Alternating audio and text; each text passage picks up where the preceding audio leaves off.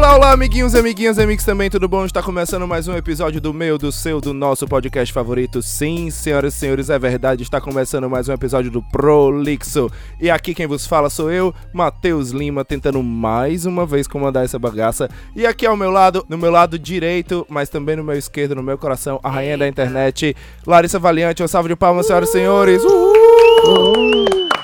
Olá, olá, meus amores, sejam bem-vindos a mais um episódio do Prolix e hoje falando sobre o quê? A vida, né? É, então, e para acompanhar a gente assim nesse, nesse futuro distante, distópico, não tão distópico, às vezes até real, ele que sempre está aqui no seu local de sofá, mas como a gente está de volta num possível segundo distanciamento social, está de casa mais uma vez, gravando do seu sofá. Está ele lá, Hélio Araújo, senhoras e senhores, um salve de palmas. Uhul! Olá! Olá, povos e povas. Saudações de um passado futuro. Vivemos numa distopia, mas nem todo mundo tá preparado para essa conversa. Uhum. Antes da gente entrar nisso aí, viu, eu vou aqui chamar ela, que já gravou esse programa com a gente. Sim, esse programa já foi gravado e eu perdi o áudio, desculpa aí. Estamos aqui mais uma vez tentando gravar. Ela que já gravou esse programa com a gente, que vem diretamente da Quintura de Fortaleza, agora com os cabelos bem curtinhos, rosinha, mas mesmo assim ainda achando que está muito cabeluda. o Herda Karine, senhoras e senhores, um salve de palmas. Uhul. Desde que você perdeu esse episódio, eu sonho com ovelhas elétricas. Isso não é legal. Olha aí. Olha. e ela, vim diretamente de Portugal, que está lá desvendando o coreano para passar mais informações da gente desses possíveis futuros ou não, ou realidades. Priscila Pontes, um salve de palmas, senhoras e senhores. Uhul. Oiê! E vindo diretamente de Fortaleza, ele, nosso colecionador do terror, nosso mestre dos anos 80 barra 90, até do futuro, dos, desses possíveis futuros distópicos, o terronador, Gabriel Gonçalves, um salve de palmas, senhoras e senhores. Uhul! E aí, meus cyberpunks?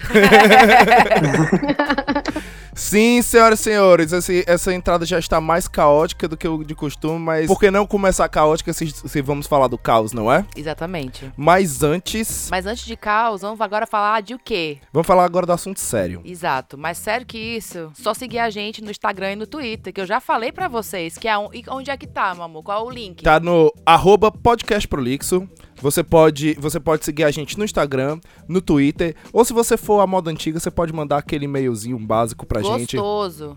No podcastprolixo@gmail.com, beleza? E aí é o seguinte, a gente vem pedir aqui, como todo episódio, a gente vai fazer o mesmo pedido para vocês. Se você quer ajudar a gente a continuar, é bem simples, é de graça, só basta alguns cliques. Vai lá, segue a gente em todas, em todas as plataformas, seja no Spotify, seja na, no Apple Podcast, seja no, no Google Podcast, seja onde for, vai lá, se tiver espaço para comentário, dá uma comentada lá, diz que gosta da gente e tal. Vai, vai lá, dá, dá nosso... um feedback, gente, dá, dá nosso... estrelinha, segue a página, faz tudo que a sua plataforma favorita de podcast tá dizendo lá. E até se não for seu favorito, se você puder... Você vai nas outras, você, você ajuda tiver, a gente. Exatamente, se você tiver um tempinho, vai lá, ajuda a gente, porque isso, isso é muito bom pra gente entender o que é que vocês querem e como é, como é que a gente pode fazer futuros temas e cada vez tá melhor para vocês, beleza? A gente já recebeu alguns, alguns pedidos aí de, algum, de, de, algum, de criação de grupos, essas coisas a gente tá estudando, vai sair no nosso tempo, vocês sabem. Do nosso jeitinho, né, gente? Do nosso jeitinho. Beleza, então é isso. E não esquece de dar aquela compartilhada marota com Marcando seu, a gente. Com seu amigo, certo? Com, é, se puder marcar a gente, marca. Se não, não puder marcar. se marcar, a gente vai falar com a pessoa. Tudo né? bem, mas. a gente é metido nas conversas. Mas se for assim num DM, num negócio assim. E aí, se ele perguntar, mas e aí, onde é que diabo eu escuto podcast Prolix? É fácil, você pode escutar o Prolix no Spotify, no Apple Podcast, no Google Podcast. Você pode escutar no Deezer. Você pode escutar nos maiores, menores, qualquer agregador de podcast. Se a gente não tiver lá, avisa a gente lá nas nossas redes sociais e a gente vai resolver isso. Ou então, se você for, se for mais fácil para você, vai lá no anchor.fm barra prolixo e escuta a gente, dá um biscoito lá, deixa, deixa o um comentário, fala lá com a gente. E é isso, beleza? Valeu, vamos lá pro programa que tá enorme. Simbora!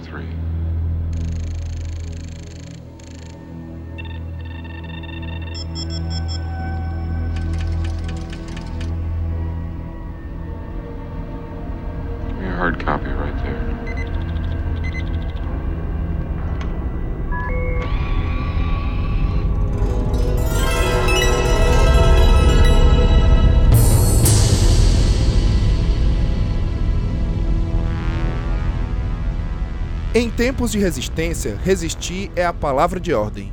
E o que melhor para nos fazer reexistir do que a arte?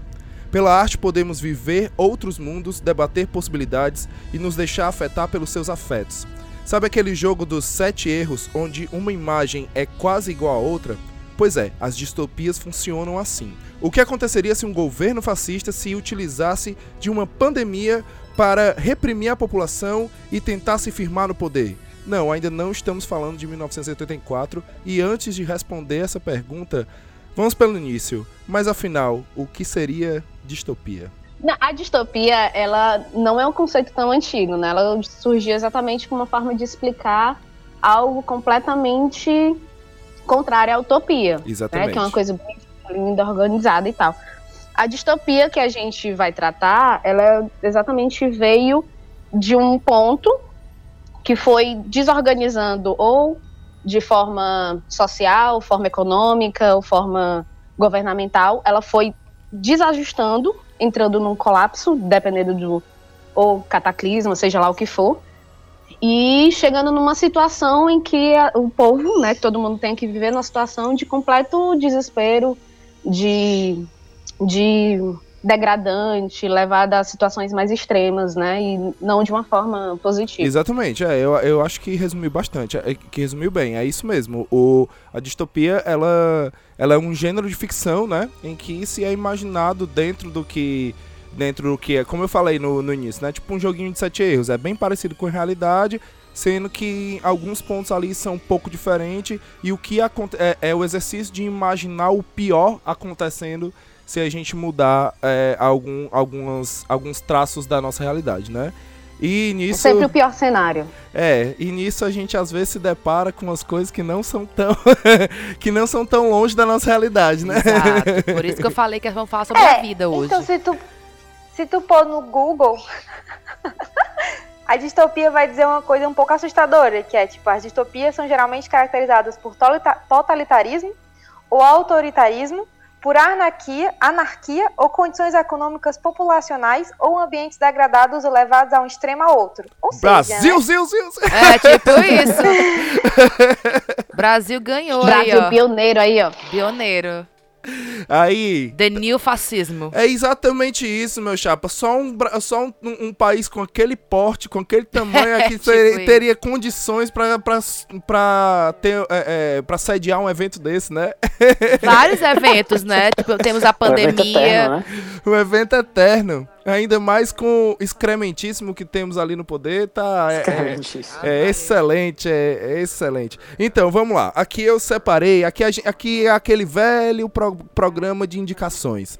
Se você tá chegando, se você é novo aqui, você nunca viu como é esse tipo de programa, volta ali no programa Pega do... uma canetinha, É. um papelzinho, vai anotando que hoje aqui é você vai sair com os filmes da semana pra assistir, viu? Exatamente, vai sair do como... ano. Assim, pro- é, É como boa eu digo. do ano, porque depois que assiste, você fica bad, gente.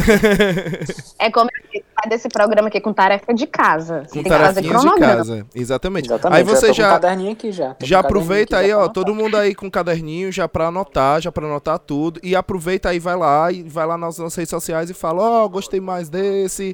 Ah, nu- nunca tinha assistido esse, assisti porque vocês recomendaram. Fala lá, fala lá, eu vi o, a distopia. a gente vai entender o que vocês estão falando, beleza? Então, se você, se você tá escutando esse tipo de programa aqui pela primeira vez e gostar, a gente tem outros como o do Oscar, né? Também é assim. A gente tem algum, vários filmes da filmes infância. tem os filmes da infância, tem, o, tem os de Halloween também, né? Exato. Tem, enfim, a gente tem um também sobre Bacurau, né? Se você quiser. Tem É, um dos universos da especialmente, Marvel e tal. Tal. Então, enfim, vai lá. E os de ET. Tem os de ET. é, Os de, Exato. os de ET não é só sobre filme, são de casos também. É, aí é- já é muito too real, entendeu? Aí eu não consigo. Tem o filme da década também, que a gente fez a época. É verdade. Toda. A, a- que não foi só filme, né? Foi uma porrada de recomendação. Enfim, Exato. já viu, aí tá vendo aqui. A gente tá aqui também já começando as recomendações pelo podcast, né? Você ver, né, gente? Já meia hora de jabá aqui, né? Então, assim, ó, eu separei por alguns por alguns estilos. A- a- vai ter gente que vai dizer que eu tô que eu fiz errado, porque vai dizer assim: "Ah, Mas o programa é meu. Tchau. Aquela- filme pós filme pós-apocalíptico não é distopia. É distopia porque eu quero. Pô, vamos começar então. Eu separei nas categorias Cyberpunk, Terra Abandonada, Epidemia, Governos ditatoriais. Aqui a gente podia botar atualidades, mas governos ditatoriais e o pós-apocalíptico, né? Eu acho que a gente pode começar pelos governos ditatoriais, por quê? Porque é de onde começou a distopia, né? Esse conceito que a gente entende como distopia, é, eu posso estar errado, mas o importante é falar com convicção, então eu vou falar com convicção. Se, se eu não me Não engano, temos prova, mas convicção. é, com- fa- como diria o Julinho da Van, falo com tranquilidade. Tá ligado? falo com tranquilidade que esse gênero distopia começou, foi acunhado em- depois do que, que saiu o livro, né, do George Orwell, lá, o 1984, né? Que é um livro, é um filme, é, é uma obra de arte, né, de certa forma, porque é, não, não é que, tipo assim, é, mais uma vez falando, né? Não foi um exercício de prever o futuro que ele fez ali. Muita gente fala, caralho, o cara é, o cara é um gênio, o cara previu o futuro. Se você não leu, não sabe sobre o que é, nem viu o filme, nem, nem leu o livro, é, eu aconselho que você leia mesmo, assim, até antes de, antes de continuar esse programa aqui, porque, porque é, é até pra você entender muita coisa. Mas se você não, não leu nem, nem nada, enfim, a gente vai dar um resumo aqui. 1984 ele trata de uma. Na verdade, ele já começa no meio de uma sociedade dividida, altamente. é, como é que você posso é, falar? De, em níveis, né? Separada em níveis. E esses níveis, alguns, na verdade, se escapam e outros ficam à mercê da completa vigilância do governo e completo controle. Tanto é, fisicamente mesmo, controle do espaço, controle da, da vida, das rotinas, como controle da história ela é reescrita, remexida, revirada, como ela também é uma essa parte da população mais controlada, ela é movimentada mentalmente, né? Ela é controlada mentalmente por pelo chamado o partido, né? Exato, exato. E Comparado lá do duplo pensar, né? Todas essa, essas questões. né? todas essas amarras são, são para segurar realmente, né, a população, tipo, de, de mostrar e de impor o poder deles, né? Olha, eu sou tão foda que eu faço você duplo pensar. Você sabe que tá errado, você sabe que não é aquilo, mas você sabe também que é aquilo, porque é o que eu tô dizendo e é, o que eu tô dizendo é verdade, né? Pode crer. E o Você- mundo dividido em pontos, né? A Eurásia e tal, a Oceania, que, como diz o livro, sempre estiveram em guerra. Mas esse sempre estiveram em guerra é naquele momento que é escrito, né? Pode ser apagado, pode ser reescrito, pode ser imposto. Exato, e você percebe durante a história várias vezes é, a, a eleição de um inimigo comum e aquele e aquele momento em que todo mundo se reúne pra, pra tipo bradar raiva contra um inimigo comum, né? Isso, isso no filme é uma cena bem bem bacana assim. No livro também ela é super bem descrita, mas no filme é uma das melhores cenas, Uhum. que é exatamente essa hora É. do da galera lá Porque é gritando. catártico, né? É catártico. Aquele povo, aquele pedaço, o que é o cidadão, né? Ele é tão amarrado que o único momento que ele tem para extravasar qualquer insatisfação, qualquer realmente satisfação, ele pode estar completamente abraçado com a ideia de que aquele é o inimigo, que aquele cara tem que ser derrotado, porque enfim, aquela aquele foco que você coloca sua raiva, suas emoções, são aqueles dois minutos que eles têm por dia, entendeu? Então tem que ser realmente aproveitado. É, é- é muito fácil você traçar esse paralelo com a realidade, né?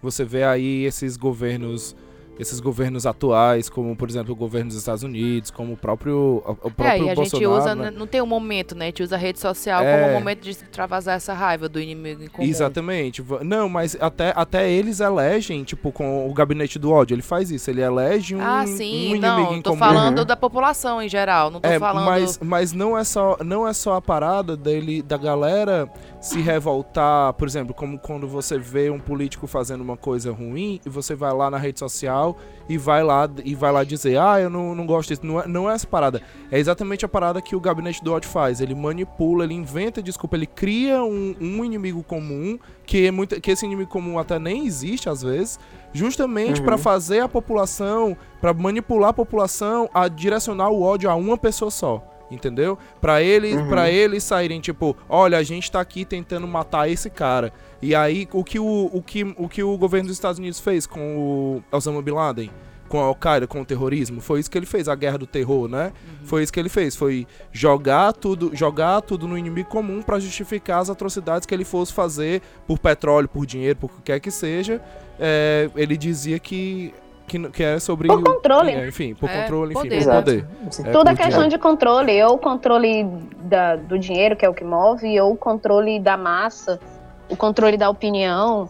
E é Uhum. exatamente isso, é focar, é afunilar toda aquela atenção, todo Isso. aquele, aquele ânimo exaltado para um ponto só, né? E aí você acaba se fechando para olhar o que tá do lado. Exatamente, é tipo, o- é que nem quando o, quando eu li o livro, acho que foi uns 3 ou 4 anos atrás, então não faz tanto tempo assim. Mas eu lembro que quando eu li, é, quando eu acabei o livro, eu fiquei assim, tão em choque no sentido de que um livro tão antigo consegue ser tão fiel e tão Atual, né? atual de uma maneira que você fica, poxa vida, porque, tipo assim, no livro, é exatamente o que você estava falando, é como se eles é, usassem, é, manipulassem a sociedade, né, usassem, é, tipo, controlassem a- as pessoas mentalmente com esse terror psicológico de controlar tudo que é verdade, o que não é, de é, alterar a realidade às vezes, né, tipo, de várias vezes mudar quem é o inimigo, mudar quem tá, quem tá em guerra com quem e tudo mais, só pra tudo por um, em prol do, do ganho pessoal, no caso do governo, né? Tipo, é tudo é tudo feito só para o governo conseguir o que eles querem. Uhum. E, e um, um, há um, chega a ser um terror psicológico tão grande que é como o Matheus falou. Às vezes a pessoa sabia que estava errada, só que ela mesma duvidava de si mesma, pensando que Exatamente. ficando louca. O já, duplo porque- pensar já, ele, ele já ele chama isso de o duplo pensar, né? É você Exato. é foda, é, é, é bem e é, é assustador mesmo, como você falou, como é que é atual, porque é, é mais uma vez isso. A gente, eu acho que eu vou falar isso algumas vezes no durante o programa, né? Em alguns gêneros, como por exemplo o cyberpunk, você até, até consegue distanciar mais das, da da realidade do que do que esse, esse gênero do, dos governos, né? Dos governos autoritários, porque go- é, é, é uma parada só de tipo assim, uma alternância de poder de uma pessoa para outra poderia gerar tudo isso. Isso é bem real, né? Principalmente quando a gente vê o que tá acontecendo, né? Por agora. É, e uma série que me vem muito à cabeça em governo autoritário é The Handmaid's Tale, né? É, antes de falar de Red- The Handmaid's Tales, eu queria só botar e falar aqui rapidinho de outro livro, porque ele é muito parecido com o 1984 nesse quesito de, de dominação, que é o Admirável Mundo Novo do Aldous Huxley, ele mesmo. Pois é, ele, pra, pra quem fez Unifor aí, fez Teoria da Comunicação com o Márcio, né? com toda certeza aí Teve que ler. leu esse Por livro. É, teve que ler por livro espontânea pressão e, e ainda bem agradeço bastante a ele por, por, ter, por ter me feito ler esse livro, porque esse livro é muito bom e ele mostra, ele mostra também essa parada da dominação através do soma, né, que é uma droga, e ele mostra até a parada da dominação do prazer, né, que as pessoas são proibidas de, de sentir prazer, de ter prazer, de ter relações prazerosas, né, justamente para cada Uhum. vez mais deixar as pessoas tensas. E isso parece muito com um discurso, com aqueles discursos religiosos, né? Desculpa aí agora pegando o calo aí da galera, mas parece muito com aqueles discursos religiosos de não, não pode, é transar é pecado, você a partir do momento que você você a, pessoa já nasce com um pecado inicial porque foi concebida de uma relação de prazer e é uma relação de pecado, o fato de ter sexo Aquela máxima de tudo que é bom não presta, né? Exatamente, exatamente. E, aí, e ele, ele te joga justamente esses questionamentos, né? E ele te mostra como é fácil manipular uma, uma população que não que tá o tempo todo tensa, que tá o tempo todo com medo, que tá o tempo todo com raiva, né? É muito fácil manipular essa população que não tem como que não tem a diversão, né? Que não tem a, o prazer como outra coisa. E aí a gente vem pro que a E Larissa a arte também, né? que não tem a Não arte, tem arte? exatamente. Não tem arte, não tem nada.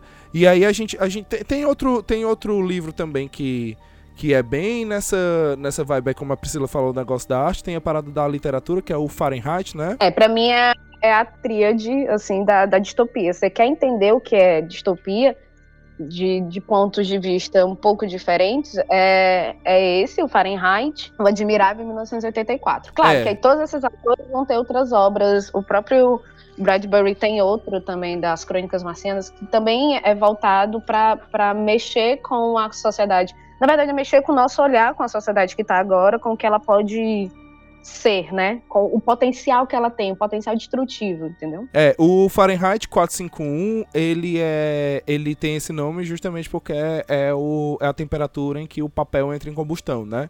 E ele fala exatamente de um, de um, de um governo autoritário que proíbe os livros, né? E queima, é mandado queimar em, praça- em praça pública todos os livros.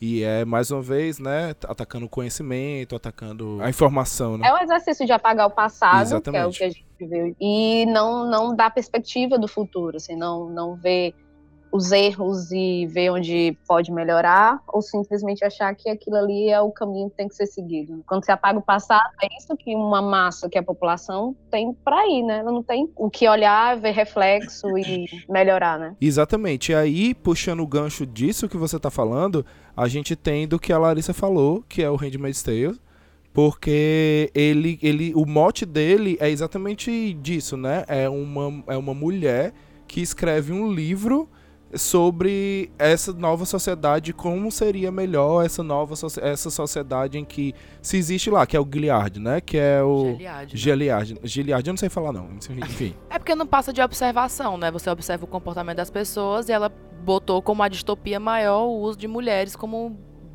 make babies only, né? Enfim, gente, não tem nem como explicar muito Handmaid's Tale porque é tão chocante que foi bem difícil assistir essa série. Se tiver alguém aqui na bancada que assistiu também pra falar, me ajudar nesse momento. Eu assisti, é, eu só assisti uma temporada, porque pra mim foi, foi doloroso, sim. É bem O roteiro é doloroso. incrível, as atuações em parte Sim. técnica, a série é maravilhosa, mas assim, é, quando você tem 10 centavos de empatia qualquer pelo outro, Uhum. certas situações são difíceis de digerir, principalmente quando é quando é o seu local de fala. Né? E a. Larissa a gente, e a Prente pode falar sobre isso. A gente sente, não, claro que salva as devidas proporções, e eu espero que não chegue a esse ponto. Mas a Pois gente é. sente na pele, a gente sente isso todo dia. A gente, A gente sente, sente. pequenas pontadas dessa sociedade, desse, né, da, Exato. da série. Porque é mais ou menos o que tá acontecendo assim, né? Em pequenos passos, mas foi a, a série conta como se fosse mais ou menos o que tá acontecendo no Brasil agora. Começou com grupos extremistas demais, passando leis e mais leis. Quando foi ver, já tava, tipo, tomado conta do, do governo inteiro, que as mulheres tiveram que sair desesperadas pa- do país. é um futuro em que o, Estado virou teocrático, né? Ele se baseia, ba- ele se baseia numa na religião é, é, é, é baseado na Bíblia, Diz não, cristã, né? eu não sei se é a católica ou se é um, um novo tipo de religião, eu não lembro agora, não, não lembro, realmente faz bastante tempo que eu assisti. É, e aí ele se baseia, ele é um estado teocrático em que ele impõe, ele impõe às mulheres cargos, né? As mulheres, elas, quem, quem pode, quem pode reproduzir vira as aias, né? As reprodutoras que elas Então, mulheres solteiras que são férteis, elas nem sempre solteiras, né? são que- solteiras sim. Se elas não forem casadas na igreja, na igreja lá Exatamente, deles, é, é Que exatamente. deve ser católico ou evangélica, não se sabe qual é, mas tem que ser um, um laço cristão de casamento.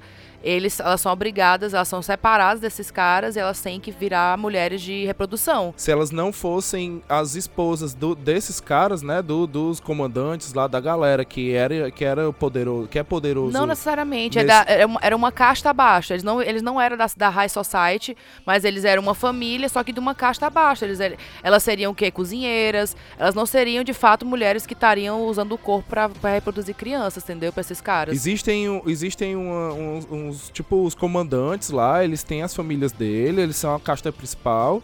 E quem não são as mulheres dele são são subjugadas para outro tipo de, de coisa. Quem é, quem é fértil vai ser reprodutora, né? Que são as aias, Sim. que são só realmente depósito Barriga mesmo. de- a barriga de aluguel. Elas só servem pra isso, ou então elas podem. Aí quem não é fértil, né, vai ser Marta, que é que são as, as que cuidam da casa, ou então as Não tias. necessariamente não é, ela não é fértil, aquela mulher. Ela só é, tipo, é, casada com a pessoa e trabalha de Marta na casa. Pode, tem várias, tem várias Ah, classificações, enfim, entendeu? é, pois é. Aí ela é, pode ser, tem isso, enfim. E ou então elas podem ser as tias, né? Uhum. E aí se elas forem acontecer, se elas, enfim, aí elas têm as formas de punição delas, enfim, quando você assiste a série existem, você É, se você, você vai conseguir passar a primeira temporada e, e continuar assistindo, eu aconselho assistir um episódio por dia ou um por semana pra você conseguir, se você for mulher, porque é bem difícil de ingerir mesmo. É, ele é, ele é, e ele é uma parada como a Larissa falou, assim, é, é um negócio que é super palpável, né? É uma, É, ainda é, mais vendo o que tá acontecendo hoje em dia, é muito palpável. É uma parada que é super palpável mesmo, porque quando a gente vê pessoas é, se utilizando da, da religião Indo Pra- pra porta do hospital chamando a criança assassina, então. Exatamente, é. Você, você, vê, você vê cenas como essas. E, se- e essas pessoas tão hipócritas quanto, quanto essa aí, essa assassina aí que, que veio falando merda aí, que agora todo mundo, todo mundo sabe de quem eu tô falando. Então, beleza, eu não vou nem falar o nome dela aqui.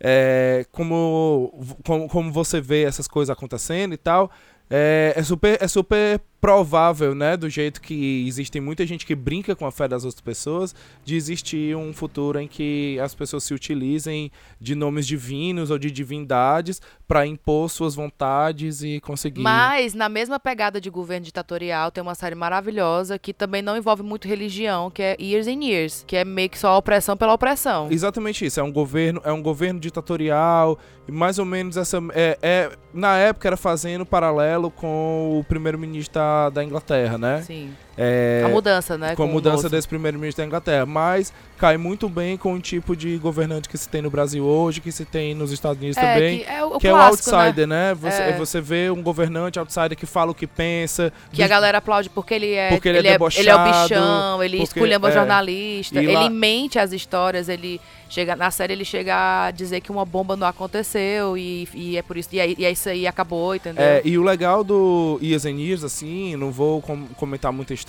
nem nada não, mas ele aborda muita, além disso, né, além desse contexto político, ele aborda também a questão de, de imigrantes, aceitação de Sim. imigrantes, ele aborda, ele, ele aborda a questão de um, ele aborda lá o cenário de um crash econômico, né, de um É. crash da bolsa, em todo mundo Fora tá que perdendo a, dinheiro. a evolução da tecnologia de uma E- maneira absurda, né? Exatamente, e você vê, exatamente isso que eu ia falar, é você vê a tecnologia evoluindo tanto que ele, que ele também fala sobre a parada do transcibernéticos, é assim que ele É, chama? sim, uma coisa eu assim. não lembro, né? Você virar um, um cyber, você poder É, É exatamente. tanto que na- tem, uma, tem uma cena que eu, até eu achei na hora que ela tava dizendo assim, mãe, na verdade eu não sou menina, eu sou menino, né? Ela tá passando É. por um momento. Mas na verdade ela tava dizendo assim, mãe, eu não quero ser humano, eu quero ser um robô. É, ela tava querendo ser um dado, né? Ela tava. É, É, isso é um spoiler aí pra quem não assistiu, foi mas. mal. Enfim, ela tá. na- nessa Mas hora. isso não destrói a série. Nessa hora da série, ela tá, ela tá pedindo pra mãe dela pra matar ela, pra ela virar um só somente dados, né? Pra guardar, pra ela só viver na nuvem. Pra ela né? viver pra sempre. E aí é todo um questionamento e tal, e pá, e é, é bem interessante também. A série ela traz várias, várias coisinhas assim, bem legais, né? É, de- já, que tu já, já que tu já foi aí pra essa parada de, de tecnologia, eu acho que a gente pode fazer um, um- breve comentário aqui sobre 3% também é mais ou menos uma parada assim, em que se tem uma. É, não tem nada a ver com Years and Years, né? Years and lembra muito um, um outro tipo de, de distopia, mas antes da gente ir pra elas, né? Eu acho que vale aqui a pena a gente recomendar, né? Não vou falar tanto, né? Eu vou recomendar tanto o HQ quanto o filme V de Vingança. Que é bem na leva também de 1984, né? É bem na leva de- dessa parada de um governo ditatorial que impõe, que bota o inimigo comum, sendo que a gente acompanha, a gente acompanha um, um, um, cara, né? Um, um revolucionário que ele é bem anarquista e ele é meio caos pelo caos, né? Enfim, as soluções dele são bem são bem esdrúxulas. O filme, é, se eu não me engano, eu não é, faz muito tempo que eu li o quadrinho, mas se eu não me engano, o final do filme é diferente do final do quadrinho. Se eu não me engano, é.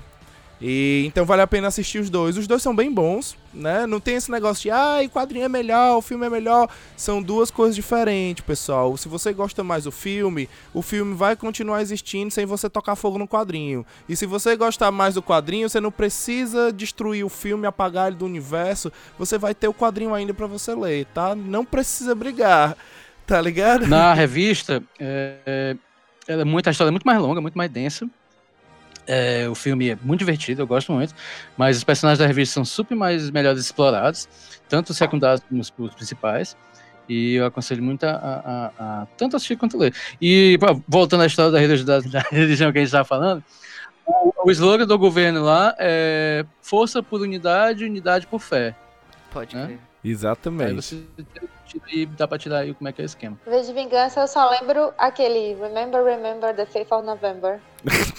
Ok, é tipo, o, o- também que a gente não deve levar em conta que o Guy Fawkes, que é o cara que o V se baseia, entre aspas, ele era um, um- um extremista de direita. Exatamente, É, exatamente.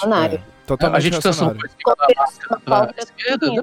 É, exatamente. Foi depois que os, anôni- os anônimos se apoderaram também da parada do, da, do- da máscara, né?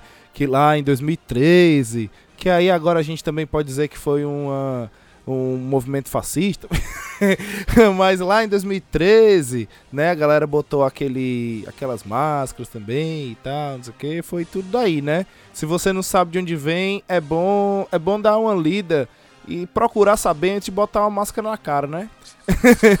é bom procurar entender qual é a parada aí, eu acho. É que nem é que nem a gente falou aqui de 1984 e a gente não falou do Big Brother, né? Aí a gente vê Né? lá do a gente o Big Tabozinho, Brother tabozinho. é, o Big Brother é, é o grande irmão, né, do 1984, que comandava tudo, que comandava lá o... Como é? O, o, o Estado, não, como é? O, o, Partido. o partido, exatamente.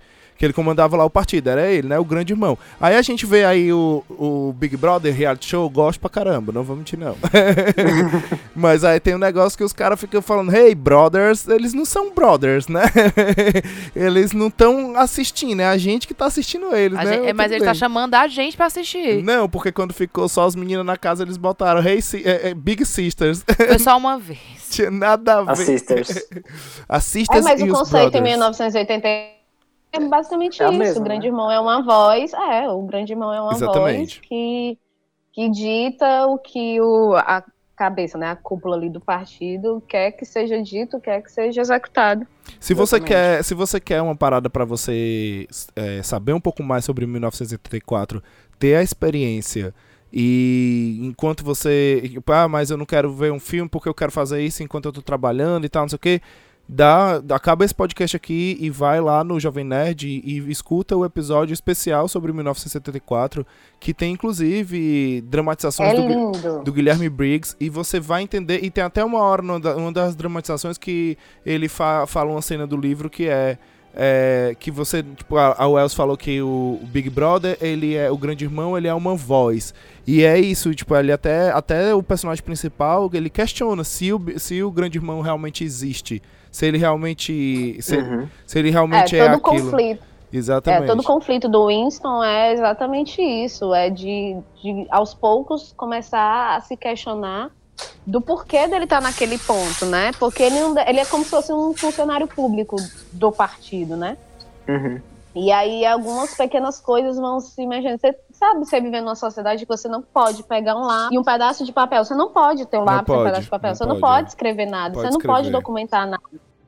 Você não sabe? pode E aí saber. as pequenas coisas vão se questionando. O próprio V de Vingança, o Alan Moore já disse que 1994, 1984 é uma inspiração.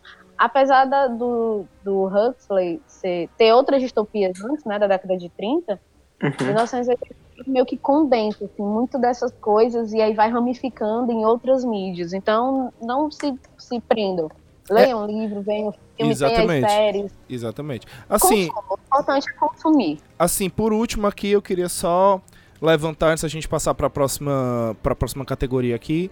Queria só fazer aqui duas menções honrosas a Maze Runner e 3%, né? 3% é uma série brasileira do, da Netflix. Uhum. Agora da É. Netflix, Agora da Netflix, exato. Começou como websérie. começou como websérie e ela era do YouTube e foi é, assim, pra mim na época, na época do YouTube, Hipster. Querendo ser hipster. Não, na questão de, de ser hipster, não. Eu acho que é porque, como eles tinham um pouco. O orçamento deles era baixo, eles não exploravam a questão de ter efeitos especiais ou de ter um ator muito, muito famoso só por ter ali dentro de um personagem que não, que não é tão bem aproveitado. Eles não, eles não tinham isso. Então, como eles tinham, eles tentavam fazer o máximo com o mínimo que eles tinham. Então tinha muita cena escura, tinha, tinha umas cenas de mistério, tinha umas eram umas coisas mais era mais interessante, despertava mais a curiosidade da gente de imaginar o que era. Os diálogos eles eram mais, eles eram mais abertos, eles não eram tão, tão explicados e tal. E isso dava, isso era, eu achava mais legal, né? É, no, mas assim, tem quem diga que depois da é que a segunda e a terceira temporada é, melhora bastante, né? Do 3%, eu não sei. Mas, né, fica aí a dica aí do 3%. Inclusive tem agora, tem agora uma uma série também na Netflix chamada Boca a Boca, que é mais ou menos uma distopia também. É uma epidemia, mas aí é nessa leva aqui das epidemias, que é uma epidemia que se espalha pela, pela cidade, que é um, uma doença que é pega através do beijo. É bem. E é bem interessante o. Covid. É. e é bem interessante, assim, como o Estado lá é um mix, né, de epidemia com governo autoritário, porque as pessoas que, que mandam na cidade, elas, elas meio que querem abafar aquilo e a, a, ocorre várias coisas, é bem, é bem interessante uhum. também nessa mesma leva. E Maze Runner, ele é um, um, um, uma distopia adolescente, que é também bem legal. O primeiro filme e o primeiro livro são os melhores, o resto depois disso é bem ruim, assim.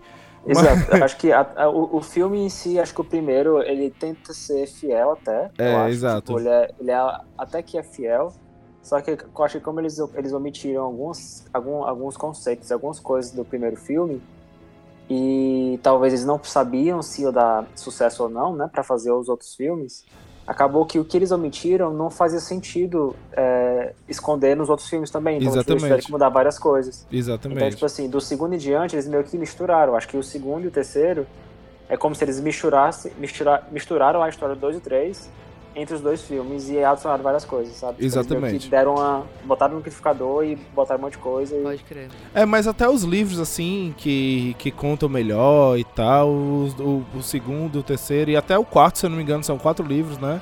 Eles não são. São é, quatro. São quatro, sim, né? Sim. Tem um quinto também, né? Que é meio que explicando algumas coisas, se eu não me lembro. O, eu acho que é, mas a, o quinto, na verdade. Três, né? Acho que o quatro é, o, é um prelúdio, né? É, exatamente isso. isso é o quarto é um assim. prelúdio, é. É, não tem quinto, não. É o quarto, é isso. É, é isso o quarto é explicando como toda aquela história aconteceu. Exatamente. É, assim, eu Mas não... eu, assim, os livros, eu acho que vale a pena ler muito o primeiro. Exatamente. Eu gostei muito do segundo Exatamente. também. Aí o terceiro já foi, assim, saladeira abaixo. Isso, é. é pra mim, eu, eu, gostei bastante do primeiro, que eu consegui, eu achei a leitura bem rápida. Tipo, é uma leitura adolescente, né? Então, eu achei legal, divertido de ler e tal. Uhum. O segundo eu gostei ainda, porque tem muitas cenas legais, que eu achei muito interessante. Agora o terceiro, como a Priscila falou, tipo, ele começa ladeira abaixo e vai até o fundo do poço. E o que eles e, é, e o que eles escondem. Lambuza no poço. Sim, e o que eles escondem no primeiro filme, assim, se você não assistiu, vai o spoiler aí. Mas o que eles escondem no primeiro filme, que não escondem no primeiro livro, é exatamente o fato de ter um governo autoritário ali e tal. A parada. Eles resumiram, né? Pra, é, ver, é. pra ver na época não ia ter muita. É, que, assim, eu acho que até. Se, vai ver, né? Tô falando se a gente assim. for desmembrar muito aqui, a gente também chega a Jogos Vorazes, né? Que eu acho que também é uma, é uma distopia dessa Total. de governo de, ditatoriais. Eu vou, eu vou confessar aqui uma coisa, eu acho que eu vou ser cancelado a partir de agora. Mas eu nunca assisti, nunca li. Eu não sei nem sobre o que é. Há pouco tempo atrás é que eu entendi que era tipo uma galera lutando, tipo como se fosse um reality show, uma coisa assim. É, é, é muito parecido com um livro que existia também, né? Eu acho que é. Do, eu esqueci o nome do livro que já existia. O povo até acusou de plágio no começo. Eu fiz o contrário. Assim, a maioria das pessoas leram o livro e depois foram ver o filme. Eu fui ver o filme. Eu fui uhum. convencida a ir ver o filme, na verdade, porque quando me falaram, ah, é um filme que adolescentes lutam para sobreviver numa arena. Eu falei, hã? Hã? Ai, não quero ver isso, gente. Ai, não, que? Não quero ver isso. Eu odeio sangue, eu odeio guerra. Não, não, vou pagar teu ingresso. Tá bom, você vai pagar, eu vou, né? É um date. É, saí, é, saí do cinema apaixonada. A primeira coisa que eu fiz foi passar na livraria, comprar os livros todos e ler todos os livros assim, numa tacada. Que doideira. Os livros são muito bons. É bom. É, é, eu gosto muito da leitura dela. É bom porque é uma autora, finalmente, é uma mulher. E a história é muito gostosa, assim. Né, porque não tem nada de gostoso na história, mas assim, dá pra você ler rápido. Mas é porque E- é um- é- é o é o livro ele consegue é, prender a sua atenção. Tipo, é aquele livro Isso, que isso. os capítulos, Não é denso, né? A cada dois ou três, cada dois capítulos, a última palavra do capítulo é, acontece uma merda gigante, sabe? Tipo, você tem que, começar, tem que continuar lendo. Adoro. Você tem que continuar lendo. E não é Isso. denso, não é uma coisa assim densa que você fica sem entender o que tá acontecendo. Você consegue absorver e você consegue se ver na história. Né? Exato. Então, Uhum. é muito boa a história. Eu gostei muito. E eu gostei porque, assim, um pequeno spoiler, não é aquele final felizes para sempre, grávidos, né? Exato. É, Exatamente. todo mundo tem essa Todo vibe, mundo né? fudido. É. É, Não Isso eu sei, é que é todo mundo vibe. fudido. Isso.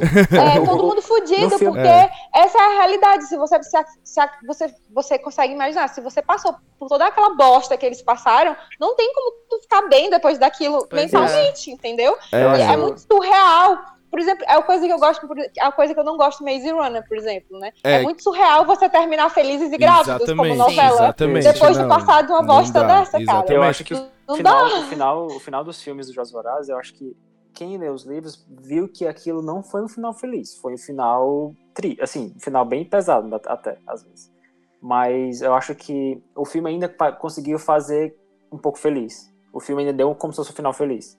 Agora o, o final do livro, apesar de ser o mesmo final, ele tem ele tem um você, você, você vê as entrelinhas, né? Porque o, o livro todo é você é tudo em primeira pessoa. Você sempre sabe o que tá passando na cabeça da, da personagem. Então, você meio que sabe que pra ela não foi um final feliz. Foi um final assim desastroso e ela tava arregaçada mentalmente, né? É, pra quem assistiu, para quem assistiu Naruto, você é acostumado a, a finais que todo mundo se fode, É, então. que todo mundo morre, então tá tudo certo. Tá tudo É, certo. Vocês falam de jogos vorazes, eu só lembro do filme do Schwarzenegger, que era o mesmo conceito, que era dele entrando no jogo e a galera. The Running Man. The Running Man. Olha aí, olha aí. É Intro, o terronador, né? introdu- introduz aí, introduz aí o conceito. O- eles vivem num mundo autoritário, distópico, tem um programa de TV que o apresentador é mistura de Silvio Santos com o Gugu, e o programa é, ele pega condenados e bota no jogo, né? E tem um jogo que é você tem que você tem que sobreviver os caçadores.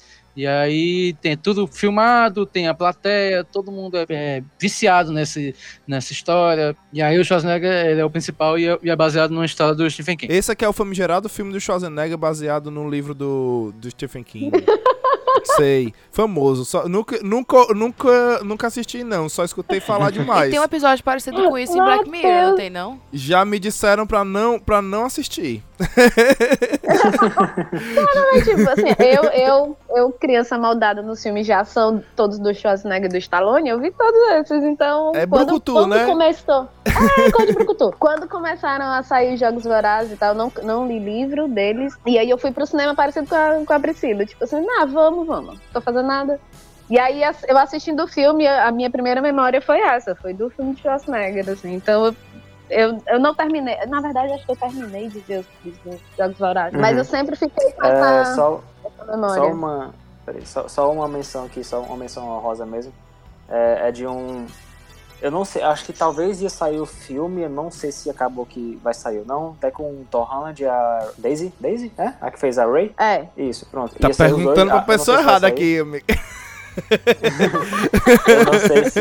Eu só cheguei a ler o primeiro livro, eu achei a história bem interessante. Eu acho que eles traduziram como Mundo em Caos, que é como se fosse o nome da trilogia em si, né? Mas em inglês é The Knife of Never Letting Go. É como se fosse assim, é um, é um mundo, é, digamos, pós-apocalíptico, né? Um mundo é, meio que distópico. Só que a, a pegada é que todas as pessoas elas conseguem é, ler os pensamentos de uns às outras. Pode crer, caralho. Elas, elas é, Que foi tenso. foi por causa de uma, acho que foi uma raça alienígena que chegou na Terra e eles meio que infectaram, meio, sabe, eles meio que transmitiram isso para os humanos, né? E os humanos conseguem escutar uns aos outros. Só que a- a- o problema é que eles não conseguem controlar.